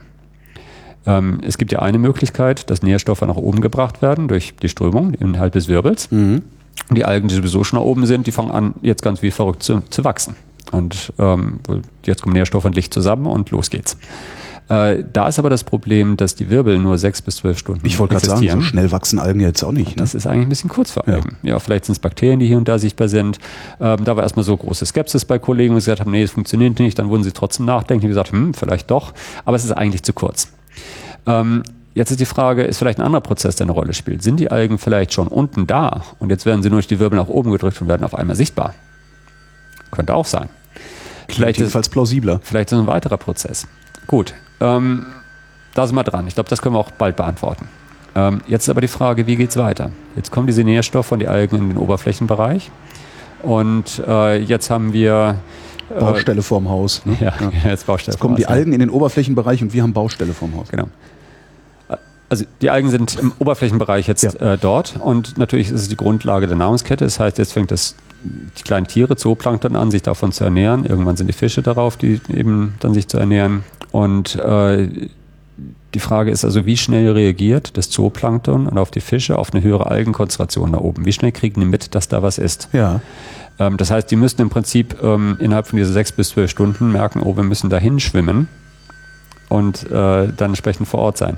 Äh, für mich ist das nicht so ganz plausibel zu verstehen, wie das Ganze funktionieren soll. Und trotzdem haben wir erste Anzeichen, dass es höhere Konzentrationen ähm, von Zooplanktonfischen in diesen Wirbeln geben könnte. So orientieren ich, sich die Fische. Und ich sage hier ganz bewusst könnte, weil wir haben nicht wirklich die Messung, das zu verifizieren. Okay. Aber es gibt Anzeichen da. Mhm. Aber es ist genau eben auch die Frage, wenn ich jetzt diesen Algen, den Einfluss äh, der Wirbel auf die Algen habe, wie verbreiten sich dann die Algen als Teil der Grundlage im Oberflächenbereich des Meeres? Wie reagiert der Rest der Nahrungskette darauf? Und wie entstehen vielleicht auch Algenblüten, in denen die vielleicht eher punktuell durch einzelne Wirbel und dann mhm. verbreitet sich das zu immer flächenhafteren Wirbeln oder ist es mehr ein flächenhafter Prozess von vornherein? Das sind also wirklich sehr fundamentale Fragen, die damit zusammenhängen, wo wir eben jetzt erstmal daran gehen, um das Ganze zu verstehen. Und da muss zum einen die Modellierung sehr viel genauer und besser werden, auch die Prozesse besser einbinden, die relevant sind.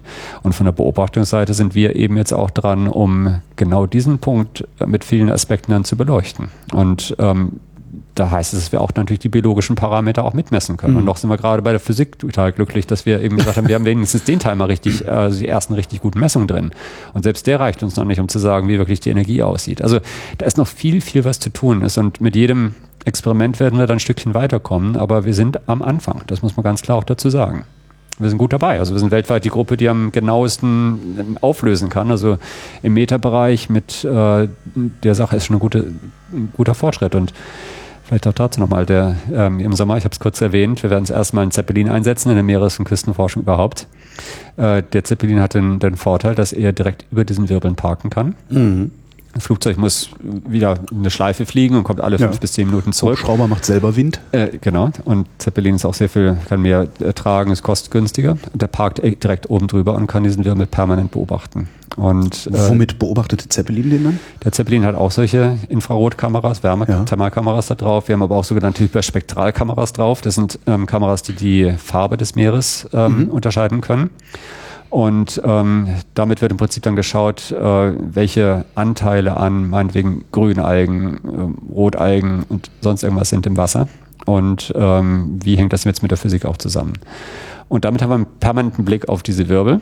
Es ist noch ganz schön, dass wir im Prinzip auch eine, äh, eine Plattform haben, von denen wir unten sehen können, wo die Schiffe sind, dass wir sie entsprechend auch dirigieren können. Und ähm, auch die Kommunikation, sagen wir, diese Koordinieren, das ist also Sache, die vom, vom Zeppelin läuft und die auch von dort entsprechend wichtig ist. Also ähm, auch wenn vielleicht ein kleines anderes Thema nochmal, diese Karten, die wir oben erzeugen von, von Temperatur. Wir haben, müssen uns vorstellen, es ist ein einzelnes Videobild, das erstmal erzeugt wird ja. von, von der Kamera. Und wenn diese Videokamera auf verschiedene Teile des Meeres schaut oder verschiedene Teile des Wirbels, dann muss ich die erst mit so einer Karte zusammensetzen. Ja. Ich muss also genau wissen, wo was hingesetzt wird und es zusammensetzen. Ähm, da ist ein bisschen Aufwand dabei, das zu tun. Und wenn diese Karte dann fertig ist, dann machen wir es mittlerweile so, dass wir sie direkt über Funkverbindung an die Schiffe runterschicken, damit sie direkt dort auf der Navigation der Schiffe auftaucht, äh, damit ich genau weiß, hier ist mein Wirbel, hier ist mein Schiff. Mhm. Ähm, das ist entscheidend, weil diese Wirbel sich innerhalb von einer Viertelstunde um etwa einen Durchmesser bewegen in eine Richtung. Und wenn ich nicht weiß, in welche Richtung das ist, verliere ich innerhalb einer Viertelstunde meinen Wirbel aus den Augen. Ja. Von der Schiffsseite. Das heißt, dieser, dieser Draht, diese Kommunikation, wo was ist, das sind so ja auch die entscheidenden Sachen. Und deswegen erwarten wir jetzt mit dem Zeppelin aufgrund der Genauigkeit, dass wir ständig oben drüber schauen können, aber auch diese viel bessere Koordinierung durch die Experimente erhoffen uns den nächsten großen Schritt dabei. Äh, wissen Sie immer schon, wohin die Wirbel sich bewegen oder sind die völlig erratisch unterwegs? Ähm, wir wissen es nicht vorher. Also erstmal, wir wissen grob, wo die Hintergrundströmungen sind. Es Ja. gibt uns eine Idee, wo sie hindriften können, ähm, aber die Wirbel haben eine Eigendynamik. Und ähm, zum Teil sind auch Überraschungen da. Wir hatten auch schon mal Wirbel beobachtet, die drei Stunden ganz schnurgerade in eine Richtung äh, getrieben und dann plötzlich um 90 Grad abbogen. Unerwartet sozusagen. Und manche sind eben so ein bisschen auch erratischer. Das ist natürlich nicht, dass sie hin und her gehen. Sie haben schon einen Pfad, wo sie lang folgen und so. Aber es ist nicht immer ein gerader Pfad und nicht immer ganz vorhersagbar, wo das Ganze passiert. Und ähm, vor allem, wir müssen ja auch diesen Pfad erst mit der Zeit erfassen, wo das Ganze hingeht. Was ist Ihnen das Wichtigste bei diesen Messungen? Also was wollen Sie als erstes äh, ha- haben an Daten oder, oder wissen oder rauskriegen? Das Grundlegende für uns ist, dass wir die ähm, physikalischen Prozesse verstehen. Das heißt also, wir wollen wissen, wie entwickelt sich der Wirbel, wie bewegt sich das kalte Wasser ähm, nach oben, wie äh, sind die Strömungen im Wirbel, äh, wie ist auch das kalte Wasser, was erstmal oben ist, das wird dadurch, dass es schwer ist, mit der Zeit ja wieder absinken. Ja. Ja, und wie passiert das? Wie schnell passiert das? Wie schnell kommt das warme Wasser wieder nach oben drauf? Das sind sagen wir, diese grundlegenden Sachen, die uns den Energiestatus des Wirbels, die kinetische und die potenzielle Energie beschreiben. Und ähm, auch die Frage, wie vermischt sich das Wasser? Wie findet die kleinskalige Turbulenz da drin statt? Das ist die Grundlage, die man wissen muss. Wenn wir die gut wissen, und da ist Dann noch einiges da dahin gehen, reinwerfen und dann gucken, können was wir, machen, ne? Dann können wir eben auch äh, verstehen, anfangen zu verstehen, wie die ganzen biochemischen Prozesse, ähm, also Nährstofftransport, aber auch das Algenwachstum eine Rolle spielt.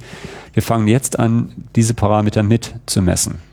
Ähm, aber der ganz klare Fokus liegt auf der Physik, weil wir erstmal die Grundlage klar kriegen müssen, bevor wir den Rest machen. Und jetzt geht es darum, eine Idee zu kriegen, wie die biologischen Prozesse ablaufen, damit wir beim nächsten Experiment das wirklich gezielt machen können. Wie lang wird dieses Experiment dauern? Das Experiment sind äh, zehn Tage. Mhm. Ähm, wir haben innerhalb dieser zehn Tage fünf Messtage. Das ist ganz bewusst eingeplant. Das heißt, idealerweise, wenn das Wetter schön ist, ähm, dann werden wir jeden zweiten Tag einen Ruhetag einschieben. Äh, der ist für uns wichtig, dass wir die Daten analysieren, dass wir schon mal schauen, was wir am Vortag gemessen haben, damit wir es beim nächsten Mal besser machen können. Rekalibrieren.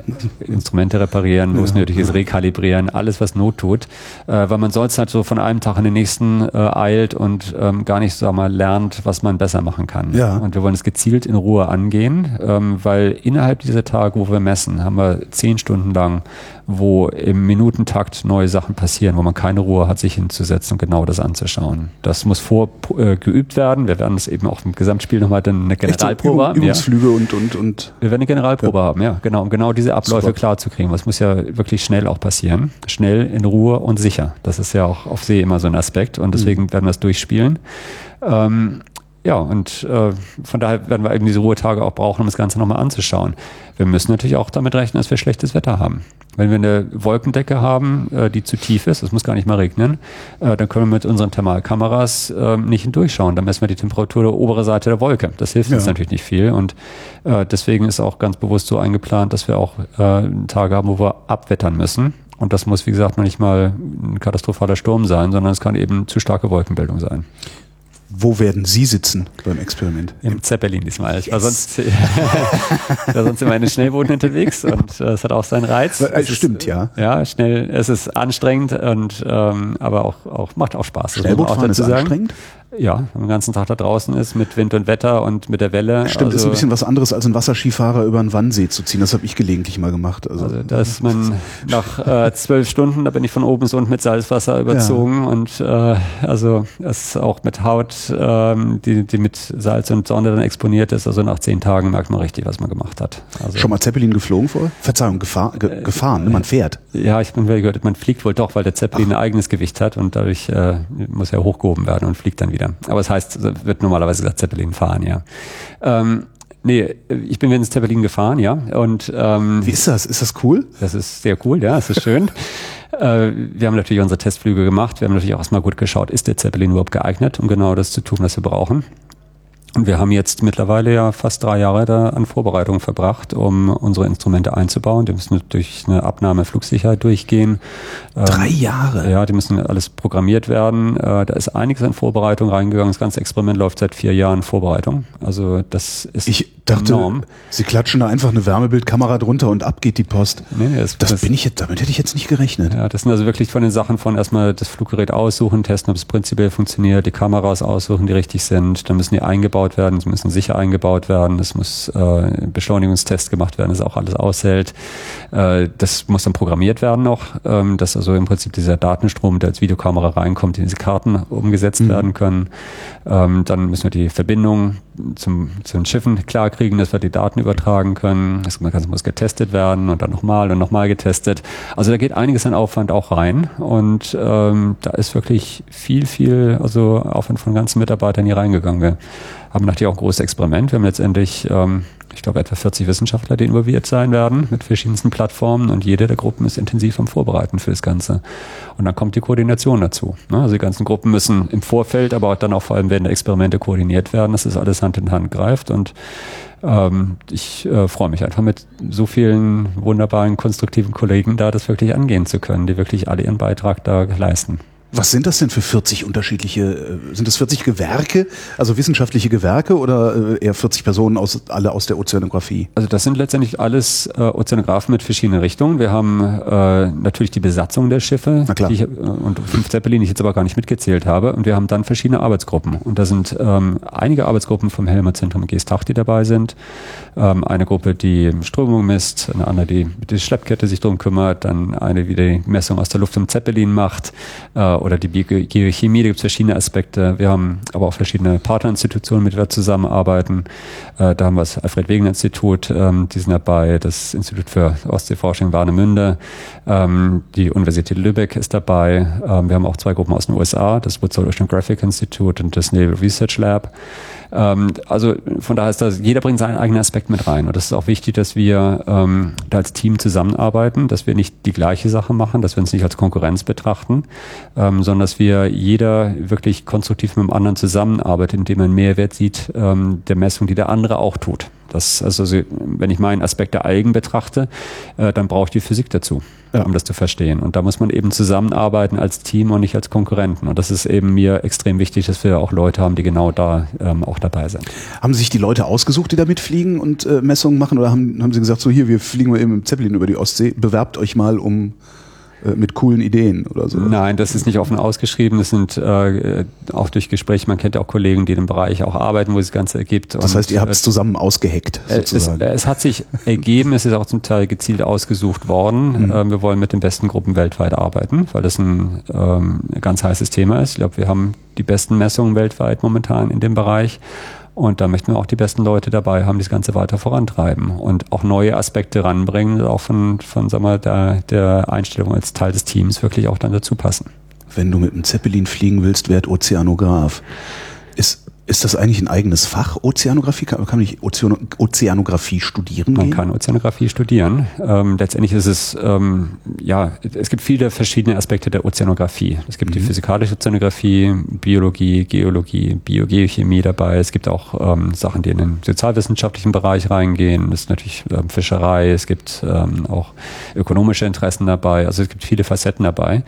Äh, traditionell versteht man unter dem Begriff Ozeanographie eher die physikalische Ozeanographie. Mhm. Ähm, es gibt dafür einen eigenen Studiengang. Ähm, gibt auch für die anderen Teile äh, Studiengänge zum Teil komplett oder äh, da in dem Bereich ablaufen zum Teil als Teilstudiengänge. Aber dann vermutlich eher an den Küstenunis, oder? Ja, Kiel ist sehr stark ausgeprägt, Mhm. Hamburg hat das auch. Ähm, also das äh, klar, das äh, sind die Küstenunis hauptsächlich. Aber äh, man muss natürlich auch dazu sagen, dass letztendlich, wenn man von der physikalischen Ozeanografie ausgeht, das ist Physik.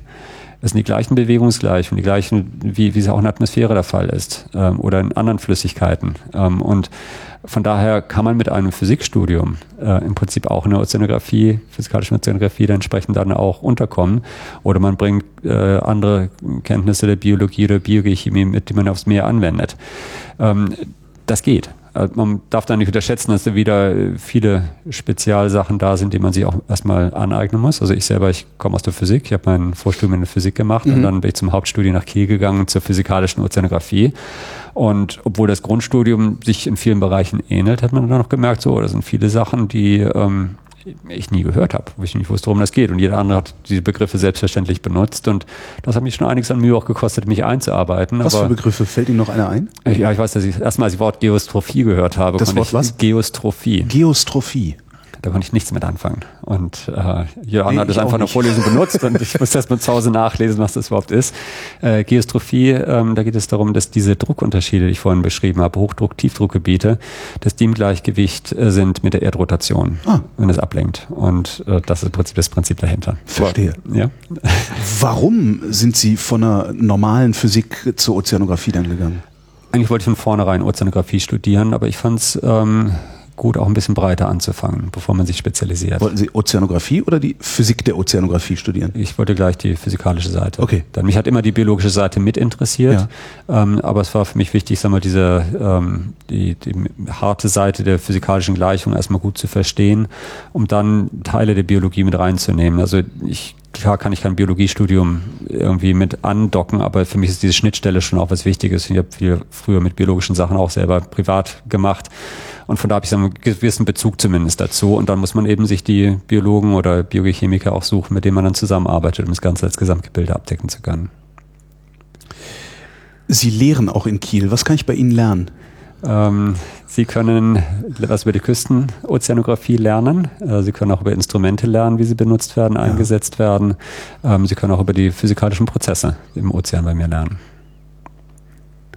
Also wie entstehen äh, Strömungen, Wellen, äh, wie ist eine Wechselwirkung aus Strömungen und Wellen meinetwegen, was sind interne Wellen, was, äh, die Ozeanzirkulation, wie funktioniert das Ganze? Was für Instrumente sind denn das eigentlich, die da eingesetzt werden? Also mit was für Instrumenten messen Sie auch? Also was hängt da an der Schleppkette dran rum?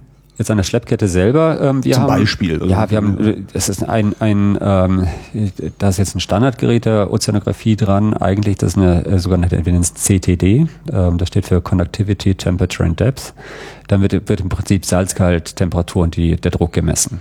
Und daran, Wie lange braucht so ein Ding, um das zu messen? Ist es einfach Tropfen Wasser rein, zack, die Daten sind da? Oder äh, ja, ich meine, im Prinzip ist es ein, ein Gerät, was einen Sensor hat. Also müssen Sie wie einen Temperaturfühler zum Beispiel Mhm. Okay. anschauen und ähm, der gibt verschiedene ähm, Typen. Also unserer reagiert auf ähm, ja, im Bereich von unter einer Zehntel Sekunde. Das ist sehr schnell, damit also wir auch schnell messen können. Grunde kontinuierlich Daten? Genau. Ja. Und äh, das also passiert ähm, dann schnell und es wird im Prinzip durchgezogen. Und dieses Standardgerät, ähm, das ist dann ähm, ja natürlich bei uns eine sehr kleine, auch eine äh, Version, die wir dann noch benutzen.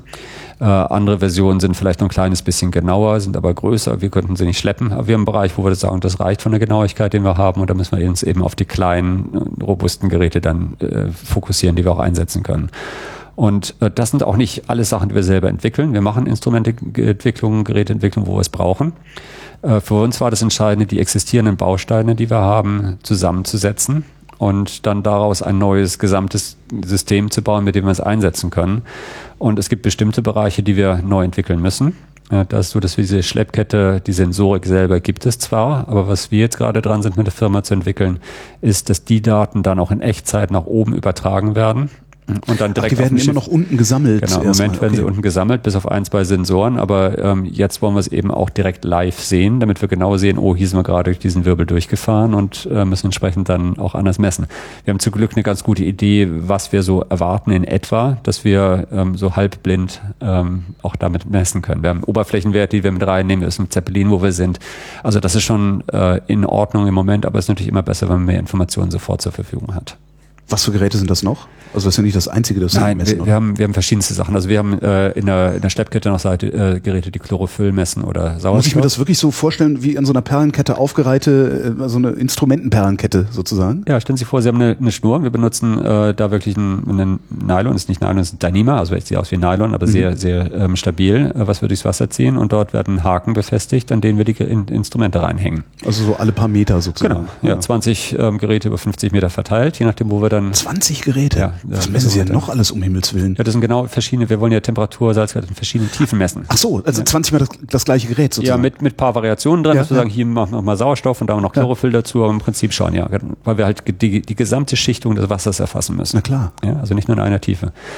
Und dann haben wir viele andere Geräte. Wir haben äh, zum Beispiel ein ähm, ja, Radarsystem, ähm, was vom Schiff aus eine Art Schiffsradar, aber etwas modifizierter und andere Software, äh, was über das Wasser hinweggeschickt wird und an kleinen Oberflächenwellen reflektiert wird. Und wir können darüber ein bisschen Verständnis der physikalischen Prozesse, Strömungen messen. Das ist im Prinzip so wie eine Radarkanone, die sie mhm. im Auto benutzen, nur halt auf die Strömung dann bezogen. Und somit können wir auch dann eine Strömungsmessung machen, diese Wirbel, letztendlich über eine Fläche von ein paar hundert Metern dann auch da. Ne? Äh, andere Geräte. Ähm, das, das bedienen Sie dann vom, vom äh, Schnellboot aus? Das ist jetzt von der Ludwig Brandl, das ist ein okay. Forschungsschiff von uns, was ein bisschen größer ist. Ähm, aber man könnte auch sowas vom Schnellboot demnächst mal machen. Also wir haben insgesamt äh, vier Schiffe dabei. Wir haben die Ludwig Brandl oder die Mann-Borghese vom Institut für Ostseeforschung äh, dabei, die ein bisschen größer sind. Aber wir benutzen auch diese kleinen Schiffe, Einheiten dazu. Wir haben äh, weitere Geräte, das sind zum Beispiel ähm, wir haben Glider, das sind Ozeangleider, das sind ähm, Ist das das, was die Kollegen vom AVI gebastelt haben? War, äh, war das AVI? Das Alfred Wegener Institut hat auch Ozeangleider, genauso äh, wie andere Institute. Diese Surfbrettartigen äh, Nee, das ist noch ein Wave Rider, das ist was anderes. Wave Rider war da, genau. ah genau, ja, okay, nee, dann, ja, Verzeihung. Die, die, die Ozeangleider ähm, muss man sich vorstellen, als sieht aus wie ein Torpedo mit kleinen Flügelchen dran. Ja, okay. Und das ist im Prinzip eine Art Unterwassersegelflugzeug. Also wenn man diesen Gleiter an, an die Wasseroberfläche setzen würde, dann hat er ein Gewicht, was schwerer ist als das Wasser. Das mhm. heißt, er sinkt langsam ab. Ähm, durch die kleinen Flügelchen bekommt er aber einen Vortrieb, sodass er nicht direkt nach unten fällt, sondern schräg nach unten fährt. Okay. Unten kann dann der Auftrieb geändert werden, sodass es leichter ist als das Wasser da unten und wieder Richtung Oberfläche steigt durch die Flügel geht es in die gleiche Richtung, so als ein Zickzack hoch und runter. Ah. Man kann immer dann, wenn er an der Oberfläche auftaucht, die Daten übertragen, sagen, ich bin hier, ich habe das gemessen. Das heißt, der ist autark auch noch? Der ist dann autark, wird vom Schiff oder Land aus gesteuert und ähm, trägt dann zu den Messungen autark dabei. Da immer drei, also man hängt drei ein Kabel dran oder? Nein, nee, nein, der das, ist einfach, der, der ist einfach so, genau. Dann muss entsprechend wieder eingesammelt werden am Ende des Tages. Und was der auch noch misst, ist, dass er ein Huckepacken-Gerät drauf hat, was äh, diese ganz kleine Turbulenz ja, diese kleinen, kleinsten Verwirbelungen im Zentimeter, Millimeter Bereich dann messen kann. Und der soll dann durch die Ränder des Wirbels durchfahren, weil wir vermuten, dass dort am meisten von dieser Turbulenz dann auch äh, dann sein wird. Werden die wichtig sein, diese Turbulenzen? Oder wissen Sie schon, dass die wichtig sind? Oder sind die einfach nur interessant? Wir sind, also wir, wir denken ja, dass diese Turbulenz ist ja genau das, wo die Energie letztlich ins äh, rausgenommen wird. Auslöst, ja. Und wenn es wirklich so ist, dass die Wirbel so dieser letzte Schritt zur ja. Turbulenz hin sind, dann würden wir genau das dort erwarten. Also da gehen wir sehr stark davon aus, dass wir genau das finden. Jetzt ist die Frage, wo im Wirbel passiert das? Das ja. wird wahrscheinlich nicht überall gleich viel sein, sondern wir vermuten es genau dort, ähm, wo der, äh, die kalte, der kalte Kern des Wirbels an das wärmere Äußere trifft. Ähm, dort ist der größte Dichtunterschied, das ist aber auch der größte Strömungsunterschied, den wir erwarten würden. Ähm, und deswegen, genau darum geht es, zu schauen, wo eben genau die Energie rausgenommen wird aus dem System. Und ja, um vielleicht, sind, sind Ihnen das nicht zu wenig Schiffe? Ja. Ich, ich denke mir gerade die ganze Zeit, der muss doch da mindestens zehn Schiffe kreuz und quer fahren lassen, äh, um, um wirklich seine, seine Daten zu kriegen. Richtig. Also wir, wir sind natürlich jetzt dran in verschiedenen Messverfahren, um das nochmal besser aufnehmen äh, zu können, mit mehr Plattformen. Es geht wirklich darum, möglichst viel gleichzeitig zu erfassen. Äh, wir haben jetzt eine Kooperation mit der Universität in Lübeck, ähm, die ein äh, so kleine Unterwasserroboter ähm, entwickelt, die als Schwarm agieren können. Äh, das sind ähm, so etwa 40 Zentimeter lange ähm, Einheiten, die Monsun heißen. Ähm, die haben sechs Propeller, zwei drücken die Einheit auf eine Wassertiefe, der man messen möchte, zwei haben einen Vortrieben. So eine Art Unterwasserdrohne, genau. Und äh, die kommunizieren miteinander. Das sind immer ähm, drei Stück an der Oberfläche, wo man dann eben von diesen dreien bestimmen kann, wo die anderen im Wasser sich befinden. Man kann auch von dort kommunizieren, sagen, Schwarm fliegt mal dahin oder Schwarm fliegt dahin, also unter Wasser natürlich. Und im Prinzip ist es, man sich vorstellen, als eine Art Schleppkette ohne die Schnur dazwischen. Ja. Und die sich auch umformieren können. Und die können über fünf, sechs Stunden dann auch agieren ähm, im Wasser. Und das ist eine Entwicklungsarbeit, wo wir jetzt gerade dran sind. Äh, die werden jetzt beim Experiment ähm, dabei sein. Aber es ist komplett experimentell und es wird ein Minischwarm von vielleicht drei, vier Einheiten sein, um nur mal zu probieren und zu lernen. Und in der Zukunft kann ich mir sehr wohl vorstellen, dass es ein etwas größerer Schwarm von 20, 30 äh, Mini-Roboter sind. Die Bojen, die wir vom Flugzeug abwerfen, oder? Die könnte man eventuell dann sogar dann auch mal damit machen, einen weiteren Schritt. Aber ja. äh, das sind so diese Entwicklungsschritte, wo wir versuchen, genau den Punkt ja. zu haben. Was wir brauchen, sind möglichst viele Messpunkte gleichzeitig im Wasser. Genau. Und das reicht ja zum Teil, wenn wir Temperaturen, Salzgehalt und Druck messen. Ähm, das muss keine riesenaufwendige Sache sein. Und wenn ich jetzt ein riesengroßes Schiff einsetze, ja, die sind ja nicht ganz günstig, ne? Also man muss doch einiges an Geld dann auch einsetzen, weil die ganze. Auch, auch ein bisschen Diesel, so ein Ding. Ja, richtig, ja, auch Betriebskosten dabei sind. Ähm, das ist absolut notwendig für viele Sachen. Da, da, muss man das einsetzen, wenn wir in der Meeresforschung vorankommen. Das ist überhaupt keine Frage.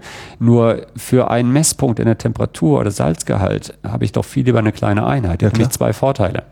Äh, das eine ist, ähm, es ist erheblich kostengünstiger, wenn ich es anders machen kann. Und das zweite ist, dass dadurch ähm, ich weniger im Weg habe. Ich beeinflusse das Wasser, den kleinen Wirbel selber dadurch viel weniger. Und auf der anderen Seite ist es kein großes Schiff, was dem anderen im Weg liegt. Und deswegen fokussieren wir uns auf kleine, flexible und günstige Einheiten, wovon wir möglichst viel einsetzen können. Und äh, da wird es mit Sicherheit möglich sein, einen Teil zu automatisieren, aber nicht alles. Ein Teil werden wir von Schiffen auch nach wie vor machen müssen, zumindest im Moment, ähm, weil viele dieser autarken Einheiten entweder nicht lang genug ausgelegt werden können, dann sind sie vier Stunden statt acht Stunden draußen, ja. was wir eigentlich bräuchten, ähm, oder sie sind vielleicht nicht ganz schnell genug, weil sie gegen die Strömung des Wirbels nicht gegen ankommen. Äh, also da geht noch nicht alles automatisiert, aber es ist so ein Ziel, was wir haben. Und ähm, ich hätte auch ganz gerne, dass wir ja mehr Schnellboote haben, äh, die wir einsetzen können. Das heißt, dass wir weniger Personen brauchen, um die Schnellboote zu fahren. Die sind kostengünstiger. Ähm, ich könnte mir auch vorstellen, dass wir sagen, wir gehen sogar einen Schrittchen weiter und wir setzen mal einen Jetski ein. Ähm, der kann zwar die Kette nicht selber auslegen, aber wenn ein großes Schiff die auslegt und rüberreicht, dann könnte ich mit einer Person statt drei Personen auf dem Schnellboot nochmal besser messen. Ja. Ähm, ziehen kann er das ganz genauso. Und das sind so die Schritte, wo wir versuchen halt auch nach und nach zu optimieren, damit wir die Ressourcen, die wir haben, möglichst optimal so umsetzen, dass wir möglichst viel messen können. Ja. Warum machen Sie es eigentlich nicht mit unbemannten Fluggeräten? Also könnte auch eigentlich eine Drohnenarmee über die Ostsee fliegen lassen Think Big, ähm, um, um ja, die Wirbel zu finden. Auch eine äh, interessante Sache, mit der wir uns auch natürlich beschäftigt also haben. Klar, ist, also, ist natürlich ein Energieproblem. Also die Dinger fliegen nicht lange. Ne? Also, also, es gibt natürlich die, die äh, Drohnen, die mir so mal flugzeugähnlich sind. Es gibt ja. die mir, die mit den äh, Quattro, Octocopter oder was auch immer dann äh, eingesetzt werden können. Die Flugdauer ist zum Teil zu limitiert. Mhm. Das heißt, wenn die Dinger irgendwie eine Viertelstunde in der Luft sind, dann ist es relativ wenig. Ähm, sie müssen auch ein bisschen Ladekapazität haben, um unsere Kameras mitnehmen zu können. Das äh, ist zum Teil schwierig. Da reicht ja nicht so eine 4K kleine genau. GoPro oben dran. Und äh, letztendlich muss man auch da die Frage stellen, äh, wie gehe ich am besten mit den Ressourcen um, die ich habe? Also das heißt, wenn ich jetzt wirklich eine äh, Drohne oder einen Drohnenschwarm entwickeln würde in der Luft, der diese Messung adäquat ausfüllen kann, äh, dann komme ich äh, gleich in, in irre Summen rein, mhm. die ich anfassen müsste, um genau das zu tun. Ähm, ein Zeppelin hört sich nach viel teurer und größer an, ist aber letztendlich die erheblich kostengünstigere Variante, ähm, weil ich ein System habe, was etabliert ist, was gut funktioniert, was auch von den Flugstunden her erstaunlich moderat ist. Also ein Helikopter ist erheblich teurer als ein Zeppelin zum Beispiel. Ähm, und ich habe den riesen Vorteil, ich kann mich direkt oben drüber auf den Wirbel setzen, ich kann die Geräte mit einer guten Traglast reinpacken, kann auch selber sehen, wo ich bin. All das kann eine Drohne nicht. Und man muss auch sich überlegen, dass eine Drohne, die bestimmte Tragkraft oder Flughöhe erreichen möchte, auch einen Überblick zu bekommen, äh, die muss ich ja genauso steuern, auch mit Funkverkehr wie jedes andere Flugzeug auch. Und der Aufwand ist zum Teil erheblich größer als mhm. das, wenn ich in einem Motorflugzeug mit einem Piloten drin sitze. Also das ist zum Teil, da, da wird die Richtung hingehen und das wird sich auch entwickeln, aber momentan ähm, wäre das noch kein wirklich gangbarer Weg, der uns wirklich voranbringt mit vernünftigem Aufwand. Warum findet das Experiment eigentlich äh, über der Ostsee statt und nicht äh, äh weiß ich nicht. Also gibt es irgendeinen besonderen Grund oder ist es einfach nur, weil das HZG hier ist? Es gibt erstmal einen Grund, dass das HZG hier ist, natürlich. Ja. Also wir könnten auch ähm, woanders messen. Wir haben auch ein Experiment schon äh, vor Kalifornien gemacht, hier mit äh, vom HZG aus. Aber äh, jetzt natürlich die Frage, wo sind die Wirbel, die interessant sind für uns? Da ist erstmal so, dass diese Wirbel im Prinzip im gesamten Weltozean- und Küstenbereich Eben. da sind. So, jetzt Kar Kar haben wir. Karibik ist ja auch das Wetter schöner. Ja, genau, es hat Vorteile. Auch Kalifornien, Karibik äh, wäre wär verlässlicher. Ja, jetzt ist aber so, es gibt bestimmte Bereiche, wo es schwieriger zu messen ist. Das ist erstmal die Nordsee, eine Sache. Die Nordsee ist erheblich flacher, so dass die Wirbel die Bodenreibung spüren und dadurch schneller zerfallen und nicht so viel äh, da sind. Und dann haben wir andere Prozesse wie die Gezeiten, die sich so in der gleichen Zeitskala abspielen, über etwa sechs bis zwölf Stunden, ähm, so dass es erheblich schwerer wäre, die Prozesse, die Gezeiten angeht, von den Wirbelprozessen zu trennen. Deswegen gehen wir über den, lieber in den Ostseereich, wo die, rein, wo der Gezeitenteil nicht stark ausgeprägt ist, dass ja. wir sagen können, wir machen erstmal den Teil.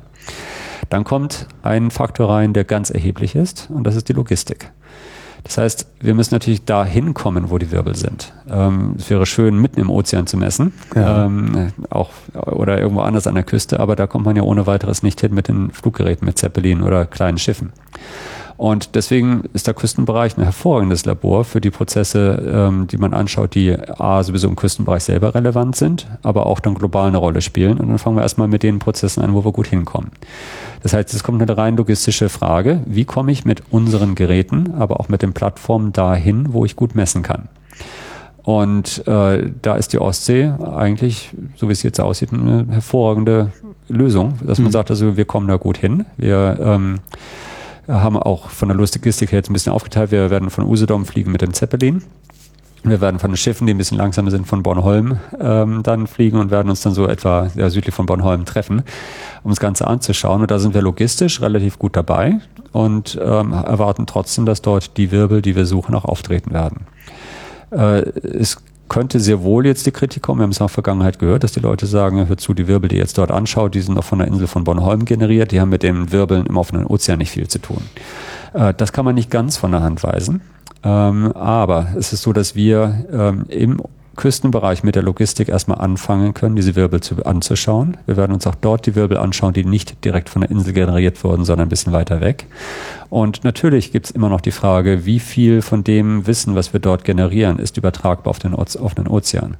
Aber dadurch, dass es praktisch keine Wirbelmessungen gibt, ähm, es, es ist, ist halt auch elementar, egal, wo man anfängt, oder? Genau, man sollte doch einfach mit den möglichst einfachen Schritten, die ja. schwierig genug sind, anzufangen, ja. anfangen, um dann den ins weitere, also auf einen Ozean sich langsam hineinzuarbeiten, um dann die Expertise weiter auszudehnen. Und das ist auch ein Schritt, den wir vorhaben, dass wir dann äh, mit äh, Kollegen vom Geomar dann vor den Kapverden zum Beispiel messen wollen in den nächsten Jahren. Ähm, Prozess dann, also äh, Projekt über die, die Helmholtz-Gemeinschaft insgesamt. Also ja. da ist viel, wo es dann weitergehen wird. Aber wir müssen die einfachen Schritte erstmal machen, um dann die komplizierteren zu machen. Könnten Sie theoretisch, äh, weiß ich jetzt nicht, so, äh, Forschungsschiffe, Hubschrauber, Zeppelin, irgendwas mitten ins offene Meer werfen und da einfach drei Tage warten und Sie würden dann schon irgendwo einen Wirbel kriegen? Ja, die Wirbel würden vorbeikommen. Die Frage ist, wie kriege ich es mit, dass einer da ist? Und äh, da ist immer diese Warte aus der Luft entscheidend. Wir versuchen durch Radarmessungen eben auch ähm, vielleicht irgendwann dahin zu kommen, dass wir es dann vom Schiff aus selber können, dass wir gar nicht mehr so die Luftseite so stark brauchen. Auf der anderen Seite misst Radar nicht die Temperatur, sondern nur die Strömung, die wichtig ist. Also da fehlt uns eine Komponente. Aber natürlich kann man sich vorstellen, dass man sagt, wir haben ein Schiff, von dem ein Helikopter oder ein, vielleicht so ein kleiner Zeppelin mal starten könnte, der dann irgendwann im offenen Ozean platziert ist. Ich denke mal, das sind die, die Sachen, wo man sich überlegen muss, wie man da hinkommt, ähm, dass man das irgendwie gut einsetzt, ohne jetzt einmal einen, einen irren Aufwand treiben zu können. Also mhm. ich bin immer Freund davon, äh, einfache Lösungen dann anzugehen ähm, und die dann umzusetzen. Also die, die Sache jetzt mit Zeppelin oder mit Schnellboot, das hört sich immer so an, dass, dass man das ausgewählt hat, als ob man Spaß hätte. Haben wir zugegebenermaßen auch, aber äh, Nein, es ist ein ganz harter Job. Der, Schrecklich. Der, der Punkt ist einfach, äh, das sind genau die Plattformen, die wir brauchten. Sie sind klein, sie sind wendig, sie sind günstig ja. und sie waren da. Äh, da muss ich nicht groß entwickeln, sondern ich kann sie so, wie sie sind, einsetzen und ich komme mit erstaunlich einfachen Mitteln ähm, dahin eine recht komplizierte Sache zu messen. Das Problem ist in der Koordination und die ganzen Sachen zusammenzubringen. Also wir haben enormen Aufwand betrieben bei den Kameras. Das sind sehr hochwertige Kameras, die wir einsetzen. Aber wenn wir mit einer einfachen Plattform dahin kommen, dann tun wir das lieber, als jetzt eine äh, große, aufwendige Sache zu betreiben. Also von daher ähm, ist das so, so eine Sache, wo wir dann sagen müssen, wenn wir den Schritt weitergehen, dann muss das auch eine Prämisse sein, weil sonst wird es gleich ein, eine Riesengeschichte, die unbezahlbar wird. Und ähm, ich glaube, wir können auch so wirklich ganz tolle neue Wissenschaft betreiben. Eine Sache habe ich mir noch aufgeschrieben. Wenn Sie, wenn Sie die Turbulenzen untersuchen, erzeugt nicht das Gerät, das die Turbulenzen untersuchen soll, seinerseits wieder eine Turbulenz? Ja, also das ist eine ganz wichtige Frage. Es geht ja nicht um die Turbulenz selber, sondern die Frage ist ganz allgemein. Ähm, wie stark beeinflusst mein Gerät, aber auch mein Schiff, der, den Wirbel oder die Turbulenz selber, ja. in der ich mich gerade bewege? Und ähm, bei den Turbulenzmessungen erstmal, die werden auf ähm, diese Ozeangleiter aus einem guten Grund gepackt. Ähm, und das ist der, dass diese sich sehr ruhig bewegen. Dass sie mhm. erstmal keine eigene Turbulenz erzeugen, die das Ganze verfälschen würde. Die Turbulenzsensoren sind aber auch dann dort so montiert, ähm, dass sie in das ungestörte Wasser reinschauen und nicht hinter dem äh, Ozeangleiter messen, wo das Wasser selber verwirbelt wird. Mhm. Und insofern haben wir da recht ungestörtes Wasser. Das ist aber wichtig, genau darauf zu achten. Äh, was jetzt die Schiffsseite angeht, wenn man durch den Wirbel durchfährt, ähm, auch da ist wieder ein Vorteil von den kleinen Schiffen, weil sie wenig Tiefgang haben. Das heißt, ich komme mit. Stören das System nicht so stark. Richtig, ja. wir sind da mit einem Meter Tiefgang sowas ganz gut dabei und stören es sehr viel weniger. Ähm, das sind Sachen, die wir übrigens sehen können aus dem Flugzeug. Also wenn wir mit dem Schiff irgendwo langfahren, man sieht ähm, eben diesen äh, Streifen, wo ich lang gefahren bin, ja. den, äh, Transekt dann äh, aus der, an der Temperatur, sehr deutlich. Und ich sehe auch, wie der sich mit der Zeit verzerrt durch die Strömung, wie er langsam dann anfängt, so dem Wirbel sich da äh, lang äh, zu rotieren. Ähm, aber ich muss natürlich aufpassen, dass meine Sensoren, mit denen ich messe, in erster Linie unterhalb äh, messen, sodass meine Messungen auch wirklich wissenschaftlich sauber und glaubhaft sind und ja. wirklich die Temperatur des Wirbels darstellen und nicht das, was eben sowieso schon vermischt wurde. Und das ist wichtig, genau. Ja. Wann geht's los? Es geht los am äh, 18. Juni, wird der erste Messtag sein. Und ähm, wir haben natürlich davor noch den einen oder anderen Test. Wir haben einen Überführungsflug vom Zeppelin, wo wir durch quer durch Deutschland fahren werden, ähm, über Berlin hinweg, dann nach Usedom. 15. Juni geht's vom Bodensee aus los dann dort. Am 16. werden wir in Berlin sein und freuen uns da auch über der Hauptstadt vorbeifliegen zu können. Ähm, das Ganze ist eine Sache, wo wir auch ähm, hoffen, dass dann das Ganze auch mit nach außen transportiert werden können. Also die, die Öffentlichkeitsarbeit ist eine sehr ähm, wichtige Sache für uns. Ähm, wir haben das Ganze Expedition Uhrwerk Ozean genannt. Mhm. Äh, wir haben diesen Begriff Uhrwerk äh, bemüht. Ich hatte es ja vorhin geschrieben, dass wir diese viele kleine Zahnräder, die genau große ah, Ozeanzirkulation, den mittleren, die kleinen Wirbel, die alle ineinander greifen, die, die auch wieder die große Ozeanzirkulation beeinflussen und äh, von daher wie ein Uhrwerk funktionieren. Der einzige mhm. Unterschied ist natürlich, dass es kein starres Uhrwerk ist, sondern dass diese Wirbel entstehen und zerfallen, sich ständig bewegen, genauso wie die Ozeanzirkulation. Ähm, also von daher ist es ähm, anschaulicher Begriff, der vielleicht ein bisschen zu mechanistisch ist, aber ich denke mal, das Grundprinzip dann rüberbringt. Und Selbst Geisteswissenschaftler wie ich können sich was drunter vorstellen, jedenfalls nach diesem Gespräch. Ja. Und ja, darum geht's dann einfach. Deswegen, also äh, der, der Zeppelin wird natürlich dann auch äh, sichtbar sein, hoffen wir. Ähm, wir haben aber auch einen äh, Film produziert, das ist eine mhm. Fulldom-Produktion für Planetarien mit dem Titel Uhrwerk Ozean, der in vielen Planetarien in Deutschland jetzt auch gezeigt äh, wird als Vorfilm. Ähm, auch international haben wir die ersten Anfragen aus den USA oder Portugal, Mexiko mittlerweile. Ähm, und das ist ein Neun-Minuten-Film, der genau die Wissenschaft, in die Relevanz der Wissenschaft, die wir mit diesen kleinen Wirbeln dann untersuchen, äh, in, in einer sehr anschaulichen Art vorstellen sollen.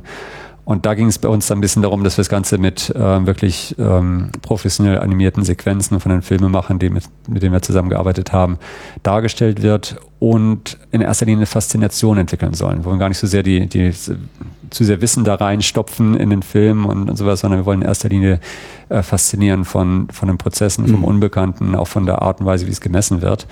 Und das Ganze ist so ein bisschen Vorgriff gewesen auf das, was jetzt eben kommt. Und äh, der Film ist ver äh, verfügbar. Also auf YouTube wahrscheinlich irgendwo. Ja, und urwerk-ozean.de. Also das Oder so. Genau, man kann, man kann es finden. Ne? Und äh, wir werden das entsprechend auch versuchen darzustellen und hoffen, dass wir eben auch dadurch, dass wir eben über Deutschland fliegen, so ein bisschen auch Faszination bei den Leuten wecken können für die Ozeanforschung insgesamt, natürlich auch für unser Projekt. Und da ist eine recht also große Medienkampagne auch angelegt, wo wir hoffen, dass auch entsprechend dann auch Anklang findet. Wann werden Sie Ihre Ergebnisse ausgewertet haben? Also wann müssen wir uns nochmal treffen, um darüber zu reden, wie es dann wirklich geworden ist? Weil die Differenz zwischen Erwartung und Erfüllung ist ja oft doch ganz, ganz beeindruckend. Ja, natürlich. Also wir werden, ich denke mal, die, die ersten Eindrücke, was wir da gesehen haben, werden wir im Prinzip am Ende eines Messtages schon vermitteln können, zu sagen, boah, wir haben hier und das Spannendes gesehen. Äh, das Auswerten der Daten, wenn man es wirklich wissenschaftlich genau machen ja. möchte, ist ein Prozess, der natürlich dann ähm, über Jahre sich hinzieht. Über Jahre. Über Jahre, ja, bis das Ganze dann wirklich ausgewertet ist, die ganzen Daten allen Kollegen zusammengepackt ist, äh, dann publiziert wird. Ähm, das, da ist wirklich viel dabei, weil man ja auch sauber arbeiten muss. Man mhm. die beste Qualität an Daten dann auch haben. Und man muss ja auch die Geschichte zusammensetzen. Ja, man wird sich zusammensetzen und sagen, die Daten, ich beobachte dies und jenes, wie passt denn jetzt meine Physik mhm. mit der Biologie zusammen? Und äh, das wird nicht immer sofort offensichtlich sein, sondern muss man auch mal versuchen, verschiedene Ansätze zu sagen, ich habe mein, mein, meine Hypothese, dass das und das passiert, aber passen die Daten da, sehe ich das auch? Ähm, und das wird ein Prozess sein, der sich auch eine Zeit hinzieht. Aber deswegen ist so ein, so ein fließender Übergang. Also ein Teil wissen wir sofort, aber mhm. alles wird sich ähm, dann auch denke ich mal, noch hinziehen und es wird vielleicht auch Bereiche geben, wo wir gesagt haben, hm, das konnten wir jetzt doch nicht beantworten. Vielleicht müssen wir das nächste Mal ein bisschen anders messen. Die Frage bei Grundlagenforschung ist ja immer, gibt es irgendeine, irgendwie am Horizont oder hinterm Horizont eine praktische Anwendung oder eine, eine, eine zumindest konkrete Auswirkung auf mein Leben? Ähm, gibt es da irgendwas?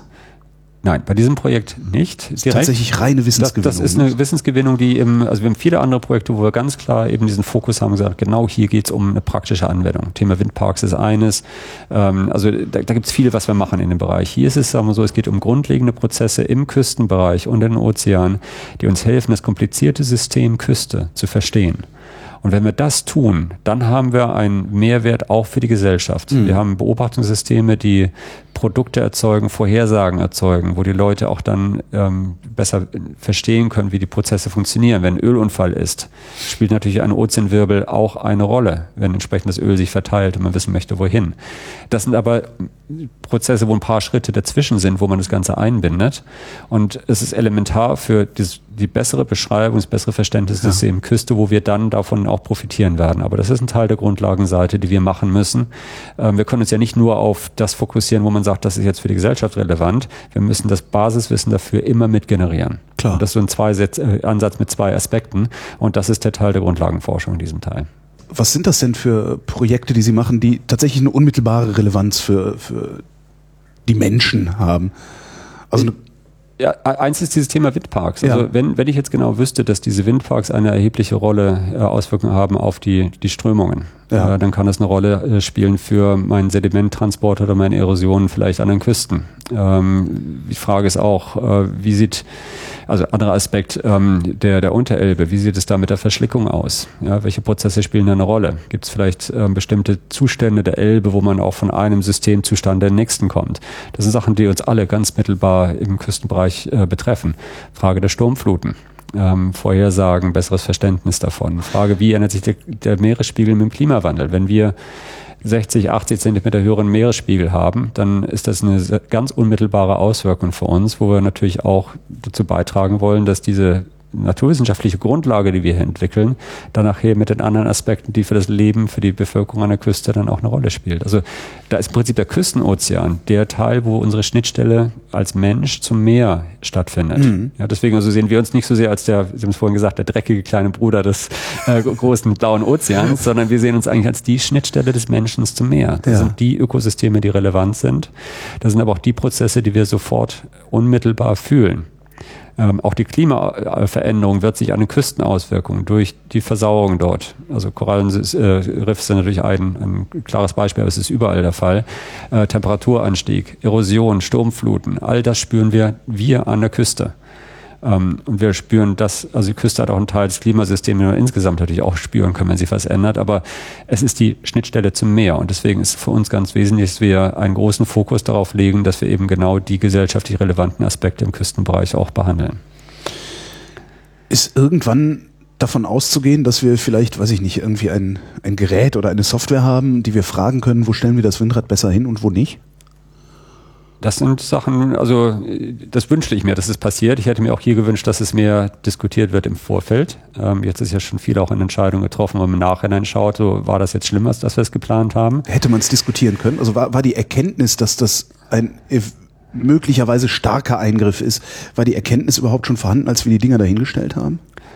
Mit Sicherheit nicht überall. Und, mhm. und also, also die, das sind ja auch Sachen, die wir jetzt nicht beantworten können in dem Sinne. Also wir vermuten nur, dass es eine große Auswirkung haben könnte, um es vorsichtig zu formulieren. Ähm, aber gesichert ist es ja auch nicht, dass es eine dramatische Auswirkung hat. Und dann kann man auch Interessensabwägungen dann Entscheidungen treffen und sagt, okay, es hat zwar einen negativen Impact, wir machen es trotzdem, weil ja. wir die Energiewende vorantreiben wollen oder auch irgendwas anderes. Das sind auch ganz legitime Ansätze, die man haben Absolut. wollte. Ja. Ähm, nur ja, vielleicht hätte man vorher noch ein bisschen genauer schauen müssen, was gibt es in anderen, anderen Aspekten, wo das durchaus auch noch eine Rolle spielen kann. Dann ähm, es ist ja nicht ein Eingriff, der, der mit wenigen Windmühlen passiert, sondern es geht hier um Tausende letztendlich, die eine Rolle spielen.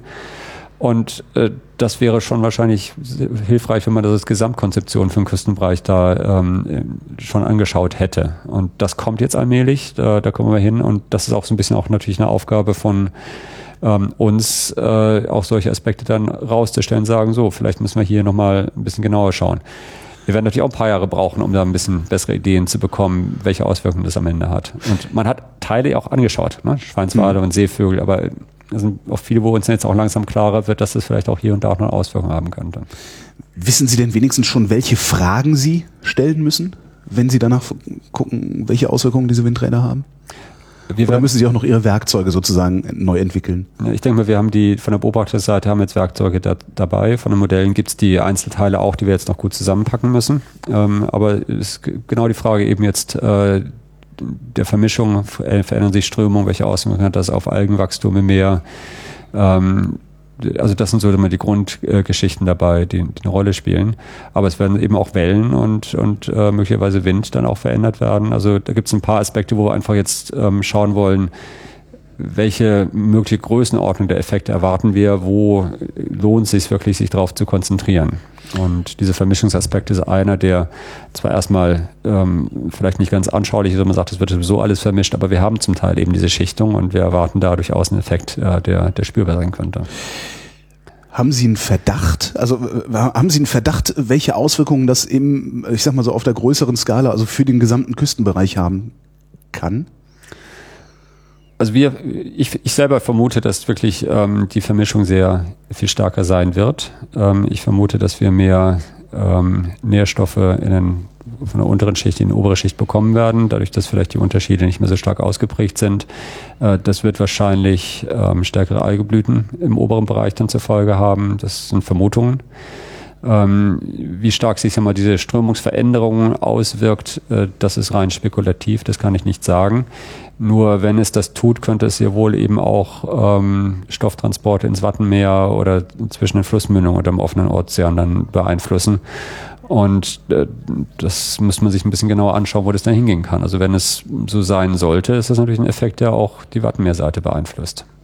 Was passiert dann genau? Also wenn ich eine höhere, eine stärkere Algenblüte habe? Hey, ähm, CO2 senke. Äh, klar, das sind komplizierte Sachen, wo man sagen kann. Also äh, ja, wir haben, wir haben äh, mehr sagen wir, Binden von äh, CO2 oder was, äh, was eine Rolle spielt. Aber ist das, ist das eine, in einer signifikanten Größenordnung ähm, oder ist es eher vernachlässigbar dann global? Das, das kann ich momentan nicht also okay. sagen. Wir sind, wir sind ja wirklich so am Anfang auch mit den Prozessen, dass das geht ja erstmal darum zu schauen, was ist die Grundlage, wie viele Nährstoffe hochkommen und welche Auswirkungen auf Algenblüten dann sich das entwickelt, ist eine weitere Sache. Wir haben ja auch ähm, bisher eine relativ moderate Zahl an Windrädern da draußen, sodass mhm. man den Effekt ähm, auch zum Teil erst sehr lokal beobachten kann. Der Punkt ist ja auch nicht, dass ähm, ein Windpark selber wahrscheinlich eine große Auswirkung hat, das glaube ich nicht. Es ähm, wird dann nachher die Masse der Windparks sein. Und es ist so, dass eine Wassermasse, die ähm, irgendwo äh, vermischt oder verändert wurde, äh, wird später von einem Windpark in den nächsten reindriften und dann entsprechend nochmal weiter vermischt ja. werden. Momentan ist es so, dass wir einzelne Windparks dort haben, wo dieser einzelne Effekt noch nicht so groß und stark ausgeprägt ist. Ähm, das heißt, diese Effekte werden nachher entsprechend dann potenziert größer werden. Und das ist genau eben auch die Problematik, in der wir uns bewegen, weil wir jetzt von einzelnen Windmühlen oder einzelnen Windparks ausgehen. Wir haben bei jeder einen, einen Fehler in der äh, sagen wir, Messung oder in, in den Prozessen insgesamt dort. Und wenn wir das Ganze jetzt hochskalieren auf die ganze Nordsee, dann wird der Fehler ja entsprechend dann also mitskaliert. Ja, wird ja nicht besser. Ne? Ja. Und, äh, also von daher sind da einfach Unsicherheiten auch dabei und ähm, und das ist eine Sache, die sich über Jahre hinziehen wird, um das Ganze ein bisschen besser anzuschauen. Also ja, wir sind in einem Bereich, wo die Küste eben sehr stark industriell auch benutzt wird, genutzt wird. Ähm, und das hat Auswirkungen, das ist ganz klar. Äh, da sind auch andere natürlich dabei. Eine Eindeichung hat auch eine Auswirkung, genauso wie der Schiffsverkehr an sich. Ähm, aber es ist ja auch ein Lebensraum für uns. Mhm. Und insofern äh, ist es ja auch genau das eine Chance, wo man äh, das Ganze nutzen kann. Auch die Windparks sind eine wirklich Chance für uns, ähm, wo wir auch gerne auf einer anderen Seite dazu beitragen, äh, zur Nutzung der Windpark dann äh, Produkte zu liefern, wie bessere Vorhersagen, äh, wo man dann eben sagen kann, okay Mensch, wie sieht's denn aus mit Statistiken, wann, äh, wie oft kann ich jetzt ähm, äh, Konstruktions, habe ich Zeitfenster, wo ich meine Konstruktion da draußen durchführen mhm. kann wie sieht es vielleicht unmittelbar am Tag später aus? Also kann ich ähm, morgen oder in fünf Tagen rausgehen? Wie sieht die Strömungsverhältnisse aus? Kann ich meine Taucher ausbringen? Äh, das sind durchaus Aspekte, wo eben auch dann gerne dazu beitragen, dass sowas auch besser gemacht wird. Und von daher ist es immer eine ambivalente Sache, dass man sagt, wir haben Nutzung, wir haben aber auch den Naturraum. Beide greifen ineinander. Ähm, das ist beides legitim, dass man sagt, wir haben den Menschen, der den Naturraum gerne nutzt. Wir haben aber auch die natürlichen Prozesse, die wir erhalten wollen. Und unsere Aufgabe ist es, ähm, diese, dieses wirklich hochkomplizierte Geflecht an verschiedensten Prozessen und Einwirkungen, die wir haben, erstmal möglichst gut zu verstehen, dass man dann eine Entscheidungsgrundlage hat, um zu sagen, wir machen vielleicht einen Bereich, wo wir was schützen oder was anderes, wo wir auch zulassen. Also das ist so ein bisschen unsere Aufgabe, dieses Verständnis dann äh, auch äh, die Grundlage dafür zu liefern. Burkhard Baschek, vielen Dank.